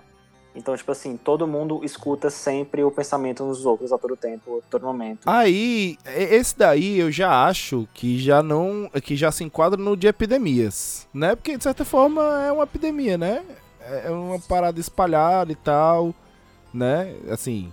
Não sei, É né? porque, é porque na, na- no, no filme, no, no livro, né, tem esse lance do governo controlar as pessoas. Ah, governo, então é um tipo, misto aí, ó. É um misto. Exato, porque é como se fosse uma cidadezinha onde só tem homens e, e tem toda essa coisa de tipo, não, não pode sair da cidade, não pode fazer nada diferente, tem que, se, tem que sempre fazer o que o prefeito manda, é, não pode pensar nada que é, que é proibido, porque se você pensar, eles vão saber que você tá pensando. Que porque doideira, é, mano. É, é bem louco, assim. É, é- eu acho o ritmo é um pouco quebrado do, do livro, mas acho que a ideia vale a pena, é interessante. Até eu tenho que até de terminar a trilogia, mas acho que a ideia já vale a pena. Ah, ó, falando aí, fa- vou aproveitar o gancho aí, que tu já, tu já falou de, de uma parada que, de certa forma, pode ser uma epidemia. E a Wells falou de, de pessoa, de, de brucutus nas distopias. eu venho aqui trazer os dois macacos, né? Os dois macacos, nós temos o Brucutu Mor. Não é o Brucutu Mor, mas é o, o difícil de matar, né? O duro de matar. tá, parei. parei com os trocaralhos do Cadido. A gente tem lá ele, o Brad Pitt, né? E tal. É um filme bem legal. O mote do filme é. A humanidade é devastada por conta de uma doença. E aí eles mandam um, um cara pra, pra, pra, pro passado pra poder descobrir aí como ajeitar tudo. Uhum. E aí o final do filme é bem legal. É, o final é tipo rebutar mesmo. O final do filme é bem legal, vale bem a pena assistir. A série da Netflix eu não não recomendo não. Se você quiser assistir, vá por sua conta e risco aí, mas eu não recomendo não. Eu acho que fica Eu nem muito, comecei a série, então não posso falar dela, mas o é muito filme... confuso. É muito confuso. O filme, por incrível que pareça, explica melhor do que Hum, a saber. série. Porque olha o filme também não é essas coisas de clareza, Exatamente, exatamente. é, daí você tira, Não né? não. Filme que você tá com o celular na mão e, e responde um WhatsApp, não. É, Da hora, você era assim, vai, ele não tava ali do outro lado? Daí você tira. Outro filme, assim, de epidemia, eu vou começar. Vou, vou falar um pouquinho mais rápido aqui, que eu acho que a gente já tá. Se se estendeu bastante aqui nos de governo ditator, ditatoriais. Aí vai ter o de Cyberpunk já já. Então eu vou, vou passar rapidinho aqui pelo de epidemias. A gente tem um também que eu acho que vale a pena a gente ressaltar, que é o Ensaio sobre a Cegueira. Né? É um filme de epidemia do caralho, é muito legal. Porque a gente vê o começo e o final no, no filme, tá ligado? Tipo assim, a gente vê o. É, é bem legal o, o desenrolar do negócio. E aí a gente vê aquele, aquele ditado, né? Que em terra de cego, quem tem o olho Quem fica. tem- Quem tem olho fica cego mais rápido, né? É tipo isso. Tipo isso mesmo. Porque lá, Exatamente. meu amigo, quem é cego é que é rei, né? Quem é... não é quem enxerga que é rei, não, meu chapa. É exatamente isso. É bem legal. É, o mote do filme é exatamente isso. É, o título já diz tudo sobre o filme, né? Que é um futuro em que aconteceu uma parada que todo mundo ficou cego. Todo mundo foi, ficou. Mas não é tipo assim, pô, todo mundo acordou, abriu o olho e não tava enxergando nada. E viu que não tava vendo nada. Não é isso, não. É, aos poucos, todo mundo no meio da rua e tal. Uns foram perdendo a, fo- foram perdendo a visão. E um ali, outro acolá. Tipo, pra quem assistiu aí aquele Bird Box. É tipo, Exato, é tipo exato. isso. A Bem galera, ia- legal, por sinal. a galera ia Sim. enlouquecendo aos poucos, né? Exato, é, na hora que falou, eu lembrei mesmo do Bird Box, que eu acho que é bem parecido ah, o conceito. É, bem parecido o conceito. O Bird Box. Exceto a personagem principal, que é a única que enxerga, né? Exatamente, exatamente. Que é aquela. Eu esqueci o nome dela agora. É. é- A Sandra Bullock? Não, não, não. do Bird Box. Do Bird Box. Não. É a menina que fez o Hannibal. É ela mesmo. Juliana. Juliette. Julianne Moore. Julianne Moore. Julianne Moore. É, Juliette. Essa. A Mas isso mesmo, lá. foi mal aí. A meninazinha lá. Desculpa aí. Eu sei que você tá escutando o programa porque todos ouvem um prolixo, né? Claro. Então, Raiz aqui. se- eu sei que ela entende português porque ela é super inteligente, poliglots, e ela tá nos A, escutando. Ju- a Juju, tia Ju. A Juju. Mas- ti- E Tia tem, não, tem a rapaz. atriz brasileira também, né? Tem a Alice Braga. Tem a Alice Braga. Não, a Alice Braga. Alice Braga. é- Alice Braga tá no meu coração. E aí, ó, eu vou aproveitar o gancho, Priscila, porque eu tô assim. Você falou da Alice Braga, eu venho falar de um outro filme que a Alice Braga também participa e que também é distopia e epidemia, que é Eu Sou a Lenda, Sou a lenda. com o Smith, com o maravilhoso Nossa, é Smith. verdade. que homem! Você é uma lenda, mano. e eu sou uma lenda dos ganchos. Eu sou quase o Capitão Gancho, meu chapa. Capitão Gancho, é. Hélio pergunta a, a Fê como é que fala em italiano, porque eu só lembro do prefeito lá pu- emputecido com a galera no meio da rua. Que ele fala, você está no, você não é o Smith, você não está, eu sou a lenda. Cara, é sensacional. Eu Sou a Lenda é um filme. É um filme massa. Ah, o livro que foi baseado. Não é Eu Sou a Lenda o nome do livro, né? É o mesmo livro que foi baseado aí em um outro filme que eu esqueci agora, que é o. Eu tô ótimo, eu me preparei bastante pra essa pauta.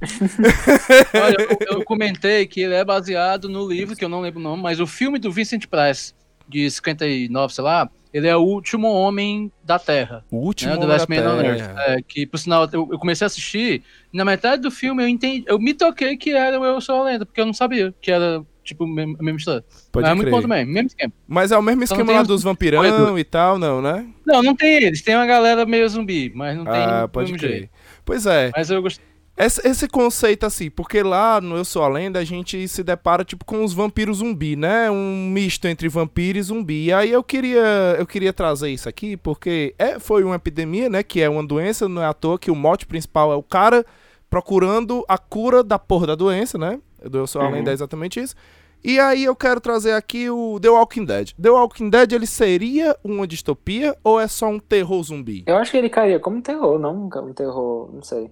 Porque Eu acho que o terror ele pode ser distópico. É exatamente. Aí, ó. a- o- o- é, o- rapaz, a autoridade falou, viu, amigão? falou, tá falado. Falou com convicção, eu tô acreditando. Não, Não mentira, é, Não, mas é. mas- não, mas é do mesmo jeito que tem muita distopia que se disfarça de utopia. Exatamente. Exatamente. tem Olha, essas roupas aí misturadas. E outro, um apocalipse zumbi, ele pode ser distópico pra uns e utópico pra outros.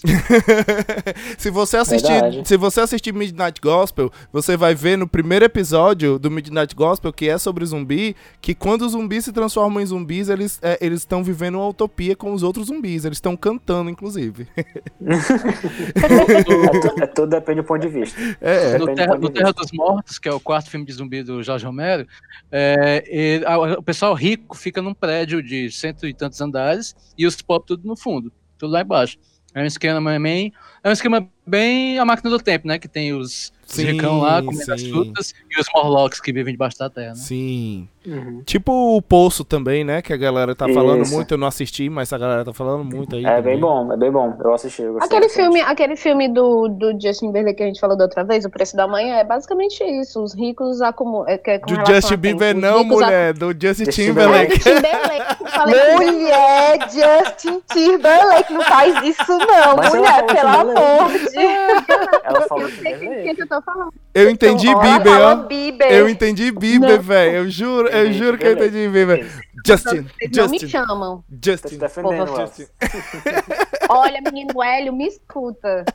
Não, mas aquele filme, aquele filme ele é bom, gente. É isso. A galera acumulando a moeda de troca é o tempo. Então a galera que é rica tem séculos, tem séculos, chega a ser milênios. E a galera pobre, quando chega com 15 anos, é trabalhando pra conseguir chegar em casa, entendeu? É só se fudendo assim de verde e amarelo, né? É massa, Café. é massa demais, pô. É massa demais. O, esse, esse daí do preço da manhã é exatamente isso. É, é você, Sim. é um conceito em que você pode comprar tempo de vida. Tipo, Tempo é Você compra né? É. tempo, você tempo consegue de- comprar tempo de vida. É, tudo separado em guetos. e- É doideira. Pra deixar a galera isolada e essa moeda de troca aí muito louca. Um, um filme que é também assim, que a gente pode falar. Eu não sei se, se se enquadra na parada de doença, mas é, de certa forma é, né? Porque eles abandonam a Terra, né? Por conta disso que é Elysium, né? Elysium é uma distopia, né? Que a galera abandona a Terra e tal. E tem todo o rolê tipo uma Terra 2, que é o Elysium, onde a- que tem até essa parada que a Wells falou, né? Os ricos moram nesse Elysium, né? Nesse outro canto e tal. E é bem legal com o, com o menino Missão Impossível Tom Cruise, que é bem legal. Que- é, é o menino sem dublê, né? Ele, ele não, não tem dublê nenhum. O cabo é ótimo. Deve ser muito barato fazer um filme com ele. Eu acho que tá confundindo. É, o Elysium é é com.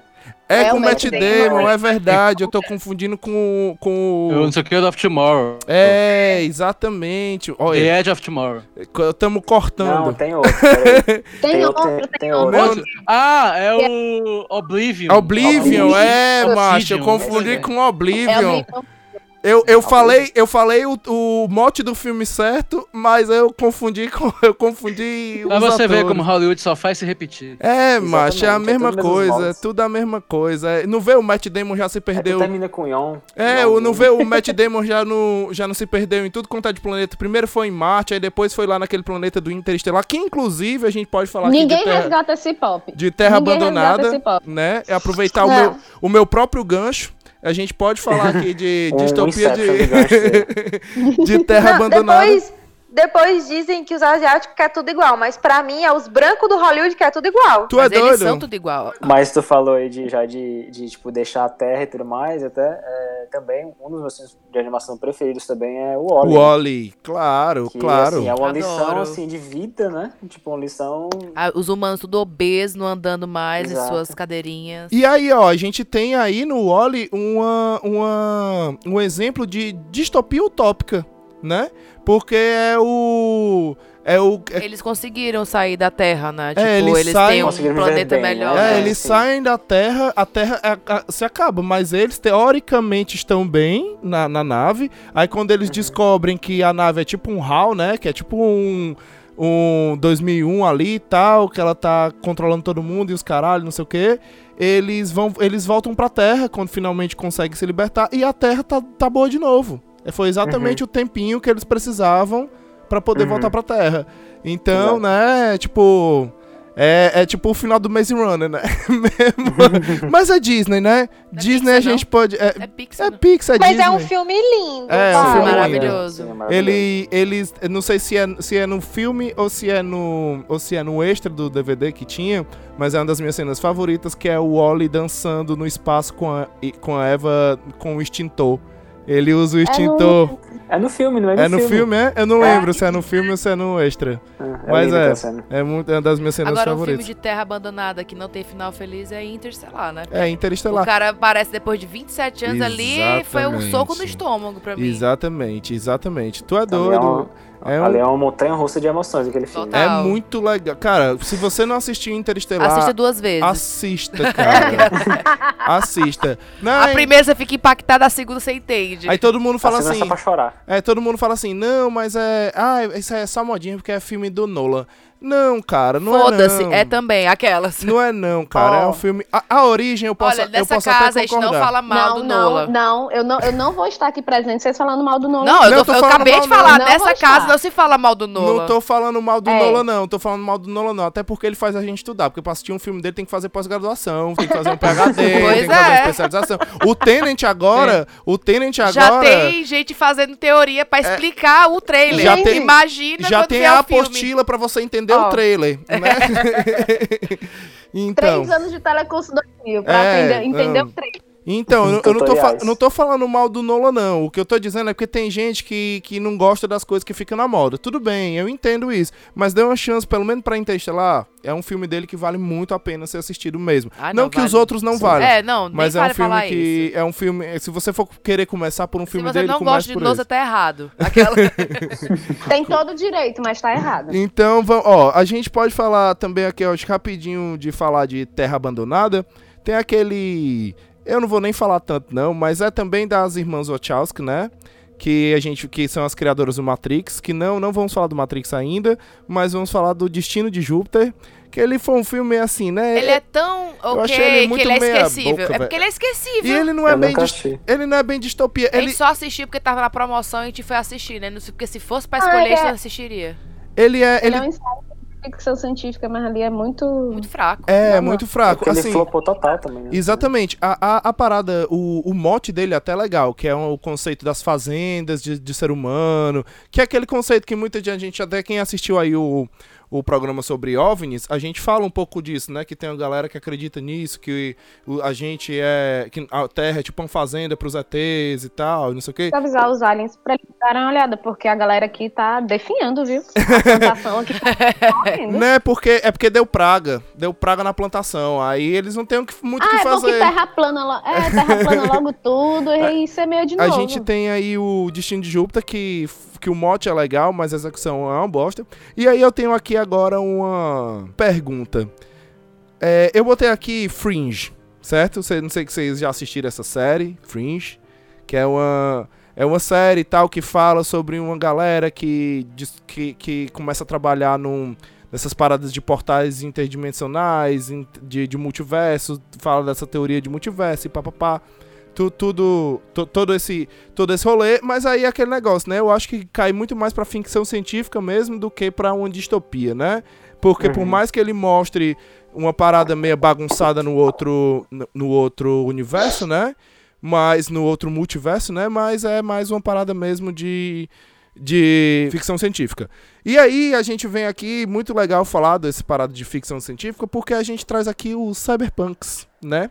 Que são os, as nossas distopias dentro dos dentro das ficção científicas. E aí a gente tem o tão o que a gente já falou lá atrás do Black Mirror, né? O Hélio foi falar, eu pedi, eu falei, peraí e tal, mas justamente por isso, né? Que a gente ia falar aqui sobre o Black Mirror agora. E aí o Black Mirror, ele é tanto cyberpunk como ele é tudo isso aí que a gente já falou. Porque ele tem um É, pouquinho ele- do Big Brother é. ali, que tem um episódio que a galera. Ele explora todos esses mei essa, essas vertentes da distopia em vários episódios. É, né? assim, o mote dele, o mote dele é a tecnologia, O mas. mote por- dele é te deixar triste. Mas, por exemplo, ele tem. Mas, por exemplo, ele tem. Ele tem. Não, nem sempre, viu? Porque tem episódios que não são distópicos. Como o San Rupteiro não é distópico, é um episódio que é até bonito, até, até tipo, é, um- é uma história de amor, assim, é, é como se fosse uma. Não é uma comédia, mas é um drama. É um, é um drama, é um romance, né? Mas ele tem uma parada que é, que, que é muito parecido com aquele do, do, do Schwarzenegger aí que, que falaram, que é exatamente um que é um que é um tipo um júri que acontece que eles soltam um criminoso e, e a galera vai correndo atrás tipo um The Purge, sabe? Vão matando Uhum. ele e é tudo televisionado e a galera vai vendo e vai decidindo o júri ali o que é que vai fazer ou não e a, e a sentença tipo assim aquele, aquele dia se repete sempre pra aquela pessoa, né? Aquela pessoa acaba o dia a memória dela é apagada e ela é colocada lá dentro de novo e ela sofre o que ela sofre é exatamente o crime que ela fez Uhum. né? E é ela e a, e a condenação dela, tipo assim, 23 anos, são 23 anos revivendo todo dia aquele mesmo Eu dia. acho que a, a, a sacada, eu acho que pra mim a sacada do Black Mirror é exatamente isso, como a Larissa está falando, né? Usar a tecnologia, né? Que é uma coisa que tá tomando de conta da nossa rotina.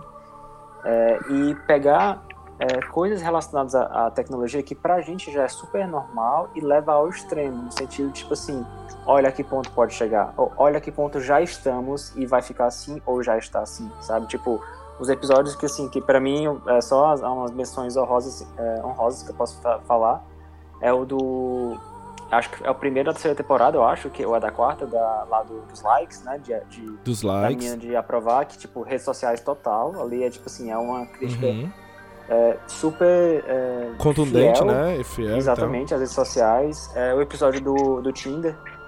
Do tipo Tinder. Tinder. Sim, Que é, tipo, pra, pra, pra parear- fazer o para as pessoas e tal. tipo exatamente. eu acho que essa cara do Black Mirror é exata- exatamente isso. Ele brinca com a- o nosso presente, que já está muito envolvido com tecnologia, e ele consegue levar a, um, a, assim, a uns extremos que ainda assim, pra gente, a gente consegue imaginar isso acontecendo. O que torna a série um pouco creepy, um pouco aterrorizante, no sentido, tipo, será que vamos chegar a esse ponto mesmo? Então, é, pra mim é, muito- é muito terror, porque eu não consegui assistir to- todos os episódios. Eu assisti os, tipo, o do porco, eu assisti, que é o do presidente lá. Eu assisti da- dos likes, eu assisti desse da, da, PC da, da Isso que você acabou de explicar aí do cara, é o alvo da, da, da galera.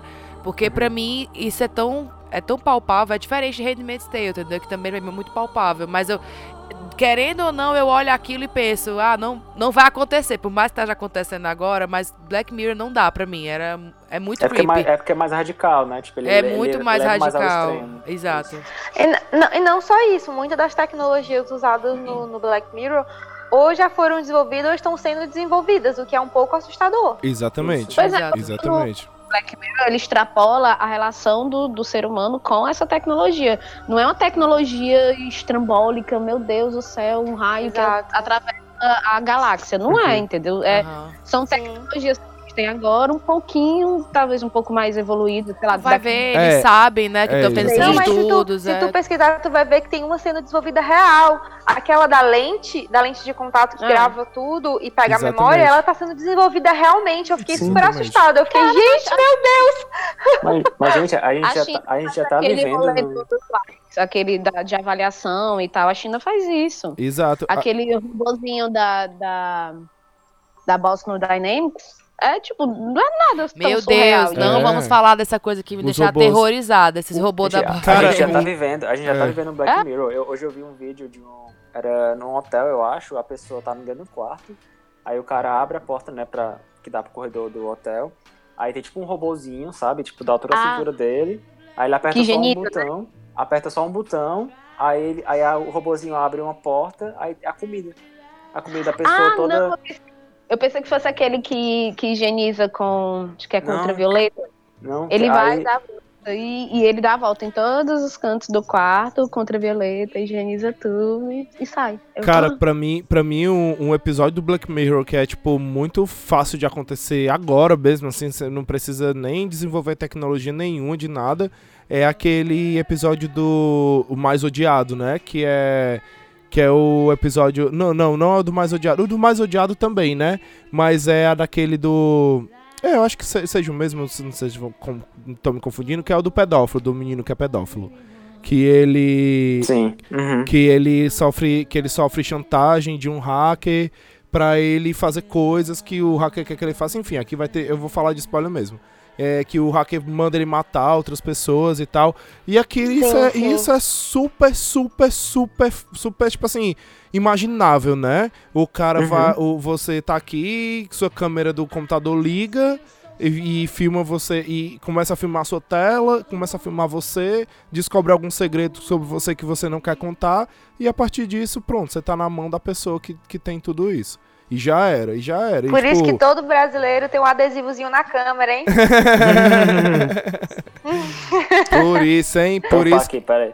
por isso, por isso que a gente já tem um adesivozinho na câmera. Eu acho que também é uma parada que é super possível, super possível de chegar, não com a tecnologia que a gente tem agora, mas é, é a parada do Gattaca, né? Que é, por exemplo, a gente tá meio que vivendo isso em certas, em certas proporções. Porque o que é o Gattaca? O Gattaca é, é um futuro em que a população... Manipulação genética, né? Exatamente, a população é, é selecionada através da sua genética, né? Através dos seus genomas e tal, e não sei o quê. E a gente hoje tem aí uma proposta disso acontecer, que é a proposta do- da parada do passaporte seguro, né? Que é você carimbar no passaporte que você tá vacinado contra a Covid, né? Que você tá protegido com o Covid. Então, isso querendo ou não, é uma, vai ser uma seleção, né? Tipo, pessoas que Uhum. não têm que não tem dinheiro para pagar a vacina, se a vacina não for distribuída de modo gratuito, as pessoas que não têm dinheiro para pagar a vacina, elas vão ser proibidas de andar em certos bairros e de, de viajar de certos modos. E por aí a gente vê isso assim, num, num futuro não muito distante com, com, outro, com, outro, com outra variável, Então, né? um, li- um- um filme que eu, eu não lembrava, assim, que realmente eu, tinha apagado da minha mente, mas que tu falou agora, brotou na minha mente. Eu acho que foi lançado meados de 2004, 2000 e pouco. é, acho que não é, é a, a Ilha. A ilha, A Ilha. tô que é- ligado. que é É um que- o novo. Pois é, Passava na porque eu TNT. lembrei. É o que eu tava falando, que é justamente isso, que eles faziam, é, eles é, Clonavam, né, as pessoas. clonavam as pessoas, Exato. né? Aí Pra vai. usar os órgãos. É Aí com, é com a Obi-Wan. historinha. É com Obi-Wan, né? Com Evan É. McGregor.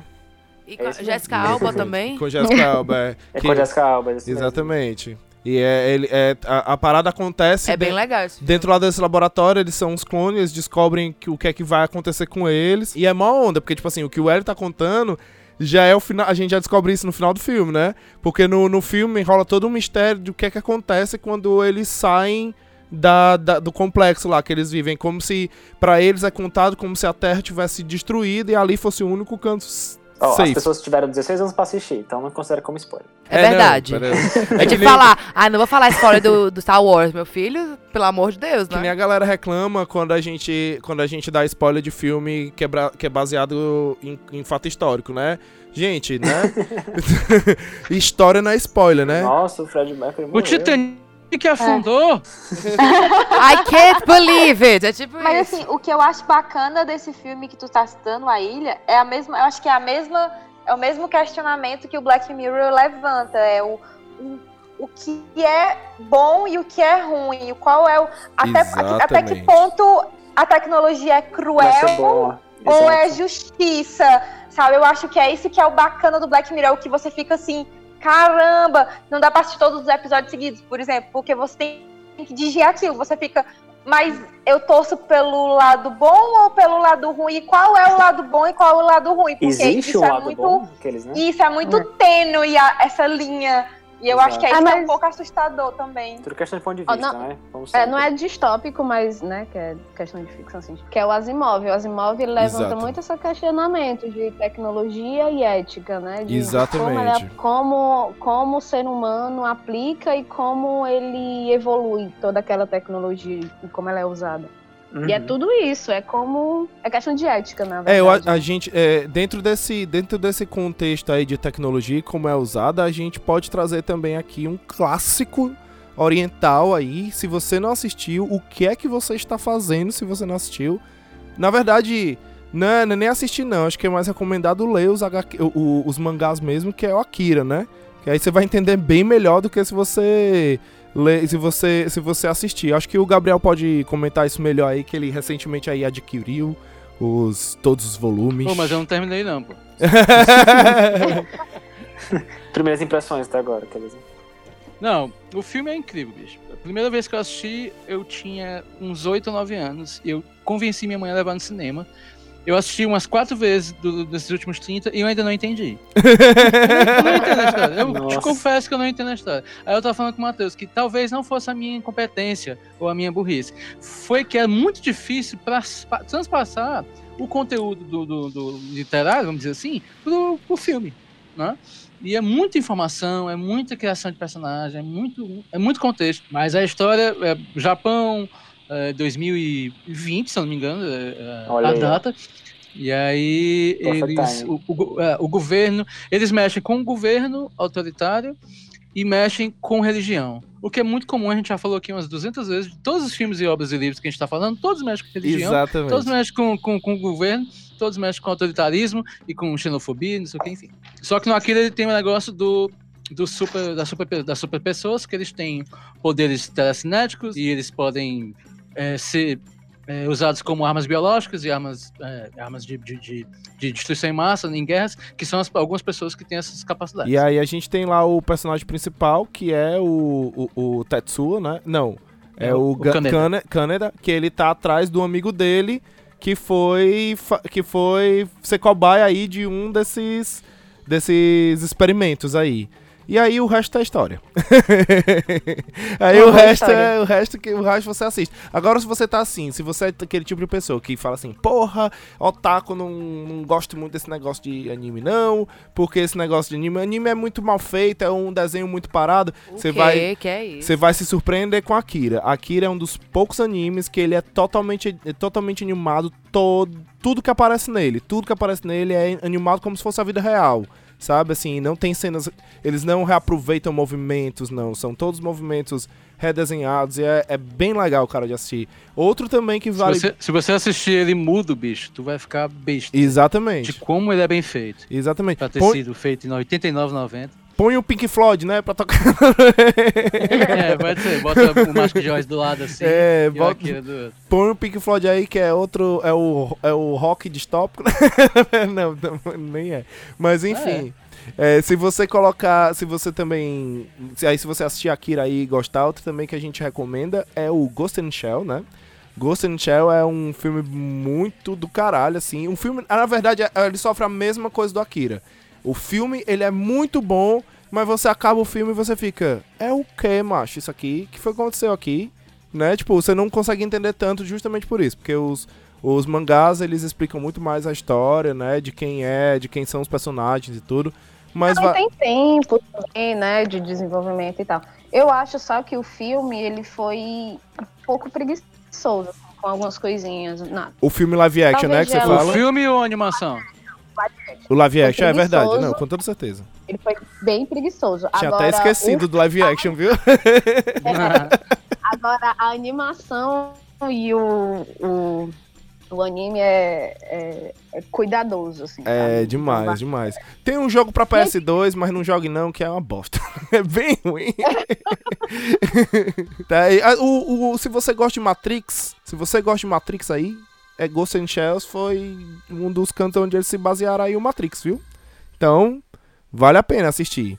É, Eu assim, queria falar de um que a gente esqueceu, que era bom que era uma ponte entre o governo autoritarista e o cyberpunk, que é o Demolidor do Stallone. Stallone e o sim, sim, dele, é ele ele é com, congelado, com aquele com acorda Ah, com Wesley Snipes. Wesley Snipes, exato, com Esse Blade, é exatamente. Nossa. Ele é congelado, ele acorda 5, 70 anos depois, o governo não existe mais, é todo mundo, o, o planeta é controlado por corporações, é, tanto que todo restaurante é Taco Bell. É né? Todo verdade, restaurante- nossa, isso é muito legal. E nossa. aí, o, o, o, o, eu tava falando negócio de, de sexual, e eles não transam mais. Exatamente. É só o capacete neural É. que bota lá, As e eles transam eu- virtualmente. Nossa, aquela cena é muito icônica do, do- dele com o, o coisas nos olhos e fica. O que tá acontecendo? É, cara, é muito doido. E ele, e ele faz vários questionamentos. As pessoas também não apertam mais as mãos, né? Nem se abraçam. É, eles cumprimentam de outro Social- jeito. Aí ele, ele acorda e Social vai. distance já. É, ele. Exatamente, é o social distance. Aí ele acorda e vai cumprimentar a pessoa, a pessoa fica. Que é isso? O que é isso que vocês querem fazer, né? Não, a gente não aperta mais as mãos, não. Isso não acontece mais, não.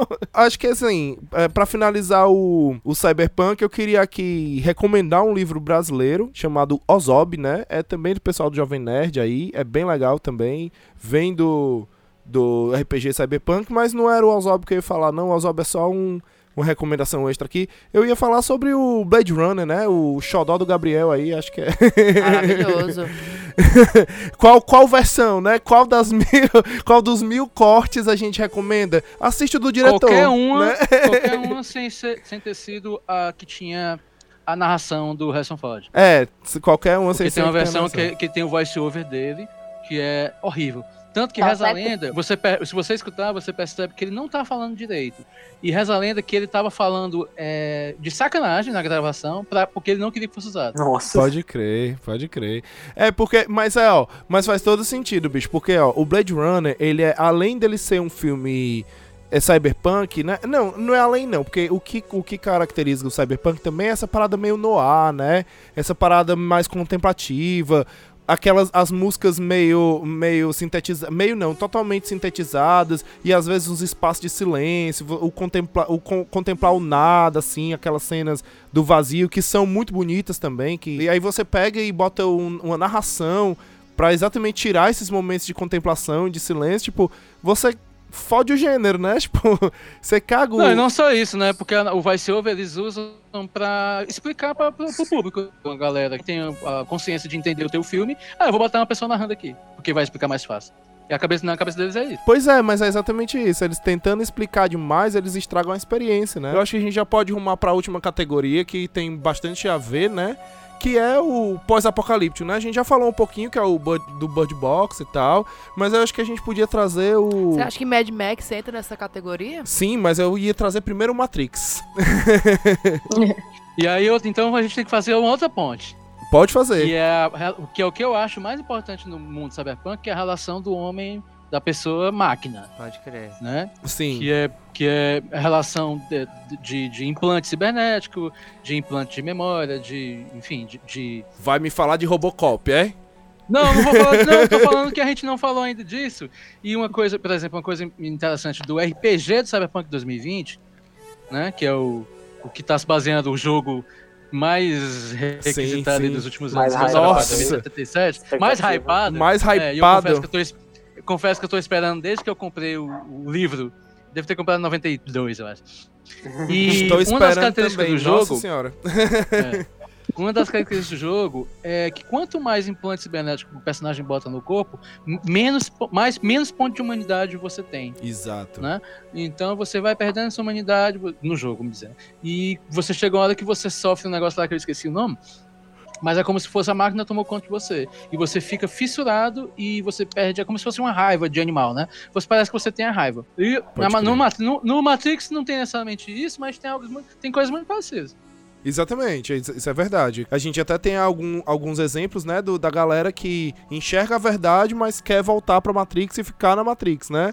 Que eu não Uhum. julgo, eu não os julgo, né? Porque se pra, se pra, se a realidade fora da Matrix é pra vestir saco de arroz e comer angu e ficar dançando pelado da rave, eu prefiro ficar na Matrix mesmo, certo? Assim, e ficar fugindo de máquina, levando, podendo morrer. É melhor ficar na. Matrix, tá de boa. É, me engana que eu gosto, é tipo isso.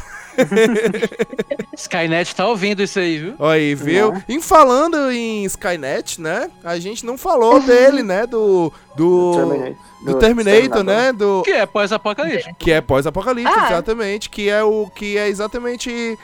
É, é o contrário do que o Gabriel falou. A gente vê uma máquina ganhando humanidade. Né? A gente não vê, não é um ser humano perdendo a humanidade, é uma máquina ganhando a humanidade. Isso é bem legal também. E aí também ele envolve conceitos de viagem no tempo, que eu acho bem complicados esses conceitos de viagem no tempo, porque é, se você viaja para mudar uma coisa, se você é do futuro e viajou para mudar essa coisa, se, logo se, vo- se você fez essa viagem, logo essa coisa não mudou. Porque se essa coisa tivesse mudado, você não teria feito a viagem.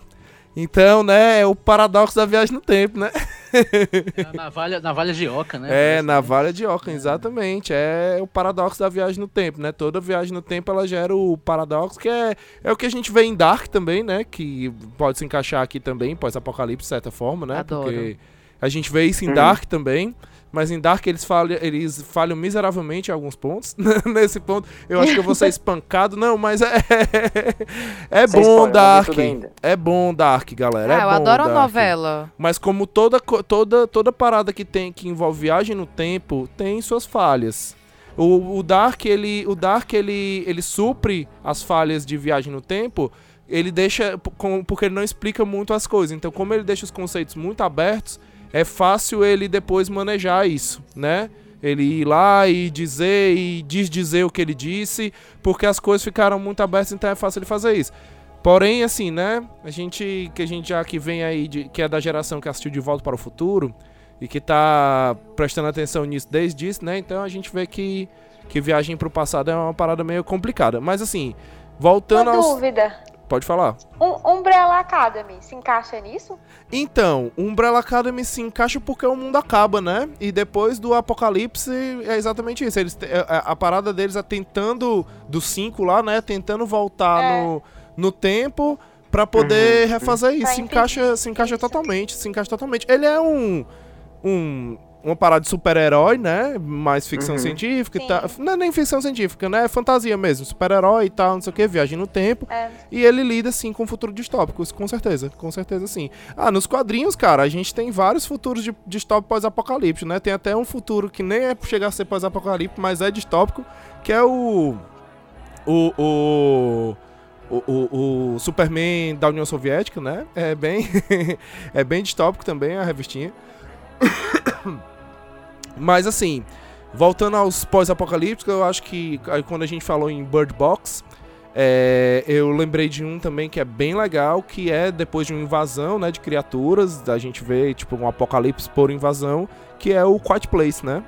Ele é um lugar silencioso, ele é um com, com o cara lá do com o cara lá do, esqueci o nome dele, o do, John Krasinski? é, É. John Krasinski. Eu Esse- fiquei com Krasinski. Jack. Ryan. É, o Jack Ryan, o, o Jim do Nosso The Office. É o Jim Jim. The Office. Exatamente.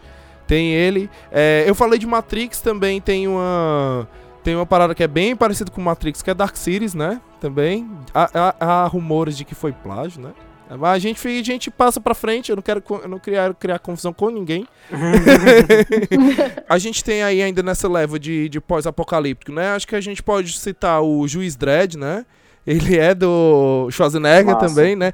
Se bem que tem um novo, né? Aí eu não assisti o novo, o Tem remake. Eu não O assisti. nome é bom, é com Remake. Eu não, é, eu não assisti. Dizem que é melhor do que o com o com o Stallone de Schwarzenegger. Eu viajei. Dizem que é melhor do que o que é com o Stallone do Eu Sou a Lei. Dizem que Eu é só vi o melhor. remake, mas eu gostei. Não Eu assisti. tenho, é, eu tenho a memória infantil do, do primeiro, mas eu gostei mais do, do K Urban. Aí nós temos aí também Robocop, né? Que é, faz um, é um cyberpunk pós-apocalipse também, né? Que Uhum. você vê aí é um policial, né? Pra quem não, pra quem nunca assistiu Robocop, vá com calma, é um filme bem sangrento. Por mais que ele passasse na sessão da tarde, ele é um filme bem violento, tá? Então vá com calma. É, Ninguém tinha pena da gente nos anos 90, Tinha, não. não. Falando, esse negócio do Robocop e tal, de pessoas, partes máquinas também, um filme que eu lembro, que é bem recente até, que eu lembrei, é, esse encaixaria o Alita, Anjo de Também. Combate. A Alita é mais pós- pós-apocalipse do que o Robocop, sinal. É, exatamente. É porque o Robocop não é bem um pós-apocalíptico, né? É, Só- não é, né? ele é distópico É. total- é totalitarista. Exatamente, é. Ele é de Uhum. governo. É, não é pós não aconteceu um apocalipse, verdade, verdade. Eu, eu falei besteira. Ele é, ele é, é, corporativista fascista. Exatamente, Uhum. exatamente. Ele mostra a violência sendo vencida pela violência, né? É tipo isso. Acho que a Alita, a Alita eu não assisti, cara, mas é, mas Eu, eu acho que eu assisti esperando uma coisa e eu acabei me surpreendendo, eu gostei do filme. Eu, eu esperava um filme muito mais... De ação. é, não, eu esperava muito mais Sessão da Tarde meloso, sabe? Ah, eu esperava- entendi. Eu acho que, por eu... A minha expectativa tá muito baixa, quando eu vi o filme, e visualmente ele é muito bonito mesmo, tipo, eu vi ele no cinema e tal. Então acho que, querendo ou não, quando você vê no cinema, dá uma... dá aquela impressão melhor, né? Eu acabei gostando, acho que o, o, assim, no- o saldo do filme pra mim foi positivo. Mas, tipo assim, eu não, não sei o, a origem, né, da, da história e tudo mais, pra saber se era fiel mesmo ou não, mas eu acho que o filme, pra mim, foi um saldo positivo. eu vou fazer uma menção honrosa aqui rapidão, que é o Hora da Aventura, que é, é um é pós-apocalíptico, né? Porque acontece realmente o apocalipse. Uhum. Tanto é que acontece é, que existem vários, é, existem alguns episódios em que o fim encontra o traços da civilização antes do apocalipse, né? Que é realmente um, um hecatombe nuclear que aconteceu, né? Realmente foi um desastre nuclear e tal, que explodiu tudo. Uhum. No mundo de U, é? U, acho que é U. A Hora da Aventura é aquele tipo de desenho que que ele é para que assim, ele criança assiste, mas ele não, você vê que ele não foi feito pra criança. Ele, ele conversa bastante assim com o adulto, né? Ele, ele tem uns diálogos bem profundos, é bem legais, né? É muito, muito bonito, cara. Vale muito a pena mesmo assistir A Hora da Uhum. Aventura, pra quem nunca assistiu. E aí a gente tem aí o Mad Max, né? O Adoro. tão aguardado aí da lista, eu acho, o Mad Max. Não só a história da Fúria, né? A gente tem o Mad Max, ele é legal porque ele é um futuro distópico. é, ele começa como se fosse uma parada mais anarquista, não é um apocalipse, é só é tipo assim, aconteceu um crash, né? Um, um- um crash econômico, todo mundo meio que perdeu dinheiro, os recursos estão concentrados na mão de poucos ali, e é isso. E é mais, é mais se encaixa mais em governos autoritários, né? Em, em- em- Eles mencionam no 2 que teve umas explosões atômicas. Exatamente. Aí no primeiro ele não fala sobre. Aí a gente vê. É, no no- primeiro não teve nada, era só um governo que tava É. um negócio Exatamente. meio é toa que os carros da polícia são super modernados e tal. Exatamente. E aí é e exatamente. tem as gangues, né? É. Exato. E é isso que eu ia falar, que no decorrer do, do passado dos filmes, você vê ali a evolução da merda, né? É, do fim. Até que você chega no quarto e é tipo E- assim, e não tem, aquele nada. Não... símbolo horroroso, né? E, é- e é tipo assim, é massa porque você vai vendo exatamente a extinção das cidades, né? A extinção da civilização, a extinção de, de, de vida, assim, de verde, de tudo, sabe? Tipo, tudo vai virando um grande deserto, não tem água, não tem nada. E você vai vendo a evolução desse. Desse, Do desse, fim. É, e a evolução do fim, né? A evolução da distopia. É bem legal o Mad Max. Assim, né? Claro, dadas as suas devidas proporções, da época, de efeito e tal, não sei o quê.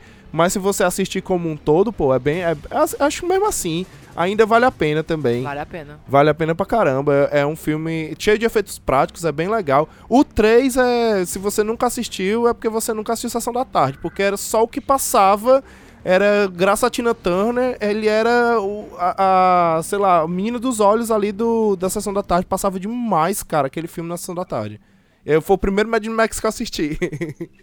Inclusive, que é, É, o que tem, é, é o que, é o que tem o Master Blaster. É, exatamente, que é o Thun- Thunder Ro- Road, né? Uma coisa assim. É uma coisa Thunder, assim. Thunderdome, pô. É, Thunderdome, exatamente, exatamente. É, a cúpula do trovão. Cúpula dos Trovão, exatamente, que você Que tem... Entra dois, sai um. Sai um, e é massa é do caralho. E você vê uma parada governada por uma mulher foda que é a Tina Turner. E é bem legal, cara. É bem legal também. Vale a pena.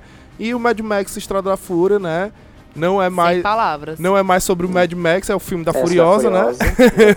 Inclusive vai sair um filme dela, né? Pois é, porque não... né? Sem a, a Charlize Theron. Então Como é que- Quebrou meu chateado, coração. Como é que pode, né? Mas é Porque vai isso ser aí. um prelúdio, né? Acho que por isso que. Ah, tá. A- Antes é- é- era uma pessoa. É que nem o Mad Max, né? Que nem o Max, né? que há rumores, a galera, a galera especula de que na verdade ele não É seja aquela o, criança que lá. o mesmo cara do É Mel o- Gibson, né? Que é o meninozinho lá que ele acha no 3, né? Mas só pode ser o É, o, menino, o assim. Feral Kid. É, o Feral Kid. No 3 não, no 2, né? Que ele acha no 2, o Feral né? Kid. Pois é, há suspeitas de que seja. Enfim, é, falando de Mad Max, a gente tem o Mad Max na água, que é o Waterworld, né? o Mad Max na água, cara, que é muito errado, velho, esse filme. Eu comentei isso no último programa que, no programa que a gente gravou e não foi pro ar, mas eu vou comentar aqui de novo, velho, porque é muito errado. É a porra de um filme em que tudo se resume a um mapa que tá nas costas de uma criança de 9 anos e só o tio dela, eu acho, é avô dela, não sei, que é capaz de ler. Gente, assim, não. não, não- É erra- é errado. eu não. Porque o mapa tá em japonês. Ah, é, né? Uhum. A única, cena, a única cena que eu lembro desse filme é da hora que ele, ele, ele faz lá o mijo virar água Eu nem lembrava desse filme, cara. É tão antigo. Desse, li, desse filme, gente, eu não só pular. Eu não só passar pra frente. Como é o nome dele? Eu esqueci o nome do cara, do, do personagem principal. Do, do- não, Não do, tem- do ator, quer dizer. Ó, O Kevin Costa. Ke- Kevin Costner, exatamente. Se você quiser ver aí o, o cara que dança com os O lobos. personagem eles chamam ele de, Ma- de Mariner. É, não- eles não têm nome, não. Eu, tô, eu tô falando das informações porque eu gosto do, do, do Waterworld. Sempre gostei. É, tem doido pra tudo, né? Assim, na vida, assim. o vilão, o vilão é um puta do ator, por sinal ele é o vilão do, do filme do, do Mario Bros.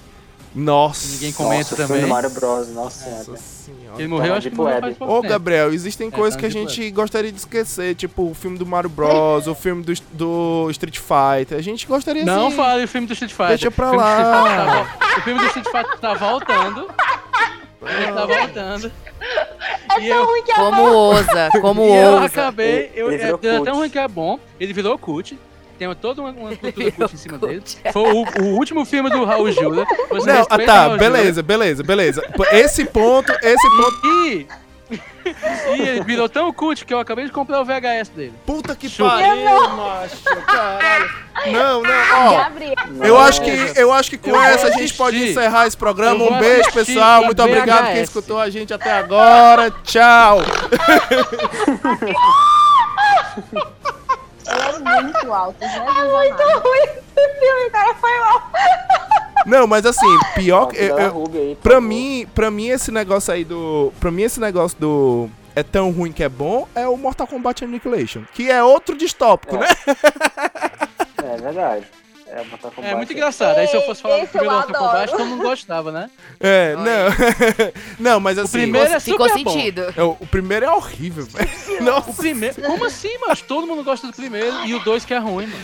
Ah, é, não, é o 2 que é ruim, que é que tem o Shang Tsung, né? O 2 é uma Que é o bosta. tal É, o primeiro é, É. muito bom. É, o, Ambos Mortal Kombat como Street Fighter renderam 200 milhões na- na- na- na- no, box office aí. Não, assim, ó, falando sério, falando sério. O Street Fighter, quando eu Eu era tô falando sério. Não, eu aqui não, eu aqui não tava. não, o Street Fighter quando eu era criança, quando eu era criança, eu amava aquele filme. Tanto é que o boneco preferido que eu tinha era o Gaio versão, né, Van Damme. Né, que pra mim eu brincava tanto que ele era o Gaio quanto ele era o Dragão Branco. Pra mim tava ótimo, eu tinha dois bonecos num só. né, então tava ótimo pra mim ali. Era o ator, era o mesmo rosto, tava tudo certo, né? E aí eu adorava mesmo. E hoje em dia eu tenho um respeito por esse filme, exatamente pelo Júlio, né? eu tenho É respeito o por... único cara que realmente É. leu o roteiro ali. né? Exatamente, Tava era o único cara que tava ali. realmente Van Damme tava- atuando. o Van Damme, ele tinha, ele tinha o orçamento de cocaína diário. Macho, o macho, o Van Damme tava, tava tão cheirado nesse filme, é notório. Eu acho que eu não Assistindo- vou ver um filme do Van Damme cheirado com a Kylie Minogue, então acho que eu não vou gostar. É verdade. Tá explicado agora. É verdade. Até eu fiquei afim de ver agora. É verdade, é verdade. É, é, é um bom argumento, viu? Espera aí que eu vou sair aqui desse podcast agora pra assistir. Convenceu, já subiu no meu ranking ele aqui. Eu acho assim, pra, pra fechar, acho que pra fechar com chave de ouro, se ninguém tiver mais nenhuma menção honrosa, eu vou fazer assim uma menção honrosa que é um livro pós-apocalíptico, é. Não é um livro, não, é, é um filme pós-apocalíptico, não tanto, mas é, né? Não sei se é tão distopia, mas ele é pós-apocalíptico, que é o, o livro de Eli, né? Eu acho esse filme muito, muito massa. Esse filme do caralho, assim. É, eu não vou dar spoiler, não vou dizer como é o final, não vou dizer o que é que é. Eu não gostei não, eu me senti enganado. É, eu Então, né, assim, Ai, pois eu gosto muito desse filme. Eu odiei. pois é, o final dele, o final dele me causa um misto de, de ódio e, e gostar muito, assim. Eu gosto muito, mas vocês vão entender, quando vocês, quando vocês eu eu assistirem, assisto. vocês vão entender o que eu Ele é estou... um, ele é um filme bem 880. Ou você gosta você odeia. Exatamente. Aí, no- aí tu vai falar, né? Eu, no caso, odeio. E Bacurau? Bacurau, Bacurau é uma distopia? Bacurau pra mim é a realidade. Bacurau pra É a mim assim, é, bem é manual de vida. É um tapa, é um voador na sua cara É uma voadora. Eu me senti, eu senti que eu era nos peitos. Eu tive que chegar em casa, assistir um monte de YouTube explicando aquele filme pra mim, porque eu fiquei muito assim. Gente. sem ação. Mas olha, Ma- Mad Max seria o Bacurau australiano? Seria, seria. Ou, se- Total. ou seria Bacurau o Mad Max, o Mad Pergunta. Max nordestino? É, é tudo uma questão de ponto de vista. É como tudo uma questão de ponto de vista. Quem veio assim, primeiro? Mad Max ou Bacurau? Bacurau. assim como, Aquelas, né? assim como para as distopias existe a navalha de Ocan, para o manual Bacurau existe a peixeira do Lunga, meu chapa. da Lunga, no caso, né? E quem nasce em Bacurau é o quê? É gente. É, gente, é, eu, deixei esse, eu deixei esse filme li- barra livro por último, né? Porque eu não queria falar dele e depois falar dele aqui de novo. É, mas é, para mim ele é um exemplo perfeito de, de que às vezes você mudando, mudando a. é, por exemplo, o filme. Ele, ele consegue ser igual e diferente ao mesmo tempo, livro e filme, né? Tipo, ele, a essência é a mesma, mas são produtos diferentes. Pra mim, é- ele é o exemplo perfeito de que eles conseguem ser diferentes e, cons- e conseguem ser ótimos mesmo assim, os dois, Aham. em, em suas maneiras é, próprias, né? Qual? Que é, o, que é o jogador número um. Ah, jogador número um. Jogador Jogador número É um o é Red de... Player One, né? Pois Esse, é, né? é, ele é, ele é uma distopia. Eu fiquei me perguntando isso também. Pra mim, ele é um, um- um- meio que um cyberpunk, meio que um pós-apocalíptico ali. Ah, é muito bom aquele filme. Ele Mas é mais eu- um pós-apocalíptico. É, tipo, é num, é num, num futuro, né? Tipo, que, que é aquela, que é aquela, aquela, aquela coisa, as pessoas, é, a realidade em si é, foi destruída, né? Tipo, o mundo tá aos pedaços. Aham. E, e as pessoas praticamente elas fazem tudo na, na realidade virtual. Tipo, o filme ele não, ele não mostra tanto mais ou menos isso, mas no livro mostra que tipo, as pessoas vão pra escola dentro da realidade virtual. Tipo, a vida mesmo é na realidade virtual. Elas só saem do jogo, né, pra comer e fazer essas coisas, mas tudo é feito dentro da realidade virtual. É. Realmente a vida é lá.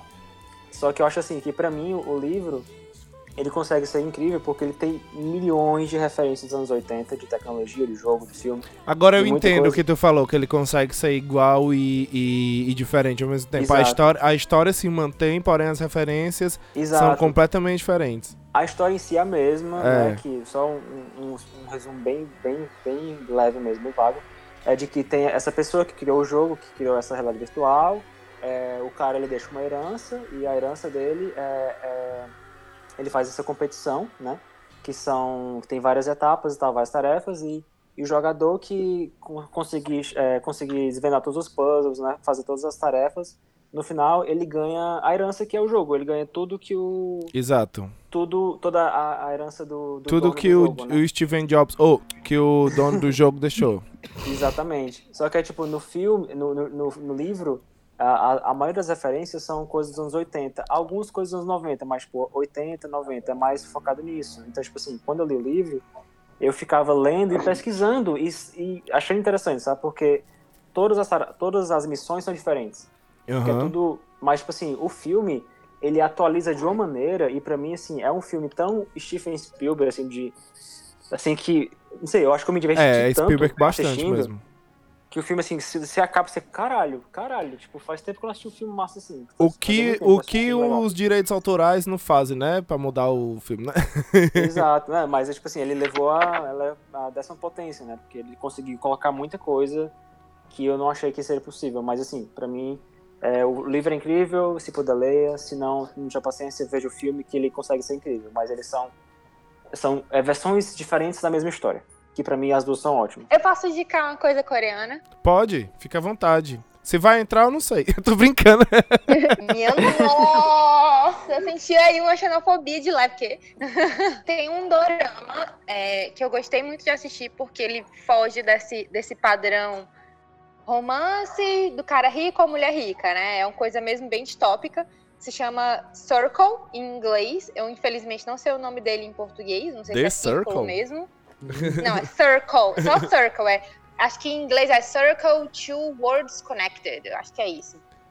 Não sei muito bem como é que é em português.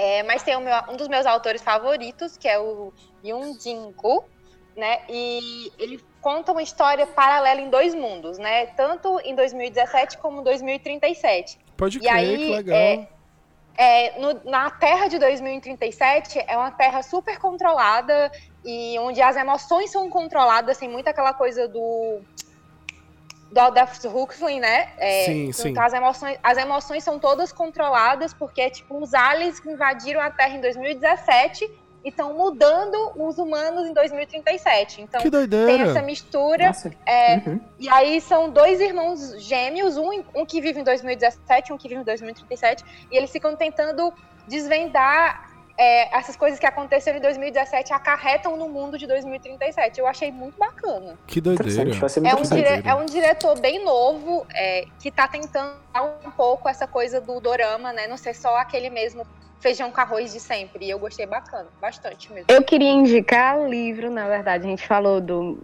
do Orwell, falou do, do Huxley.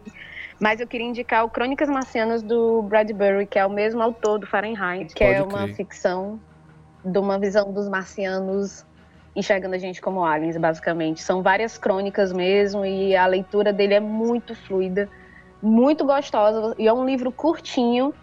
E para quem quer entrar, pelo menos, nesse mundo das distopias e de autores que né, escrevem sobre distopia, é um livro leve e bem divertido de se ler. Tem, do- dos últimos filmes que a gente não falou hoje, por exemplo, pra mim, na minha lista aqui, tem A Noite dos Cometas, que é um, uma comédiazinha anos 80, pós-apocalíptica zumbi, muito divertido. E o, Equilibrium, que é aquele com Christian Bale, Sim. mexe com religião, mexe com, com, com totalitarismo. Tem o Fogo de Nova York, que é basicamente a mesma coisa também. E o Metrópolis, que é aquele antigão clássico do Fritz. Sim, claro, claro, Quatro claro. horas de filme preto e branco Sim. e mudo.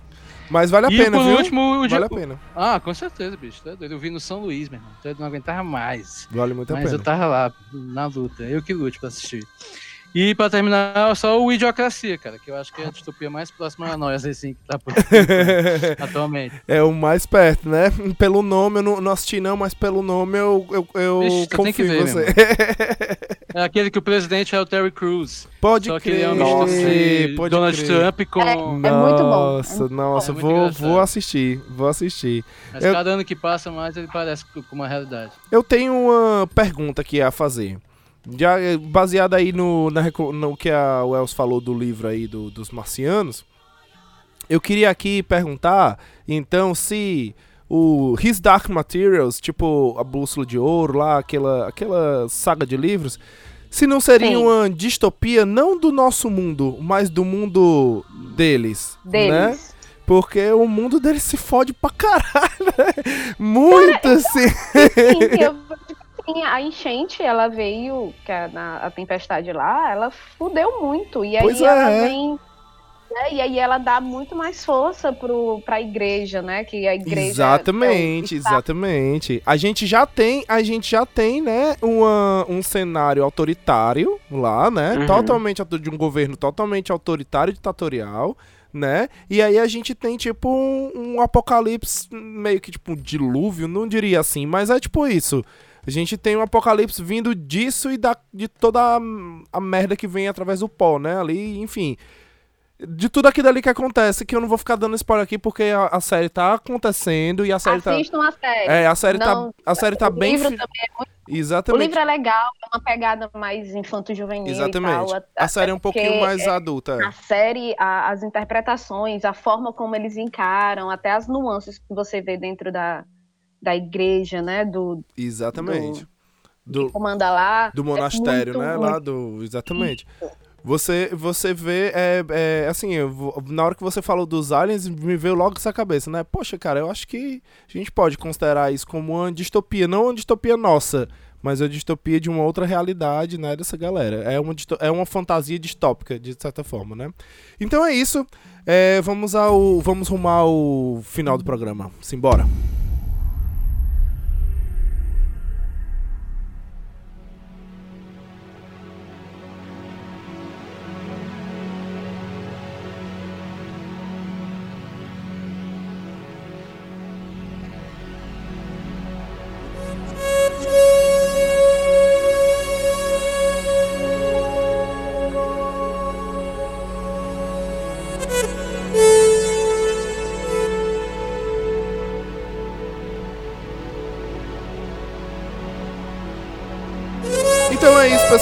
Estamos chegando ao final do, desse episódio. Espero que vocês tenham gostado.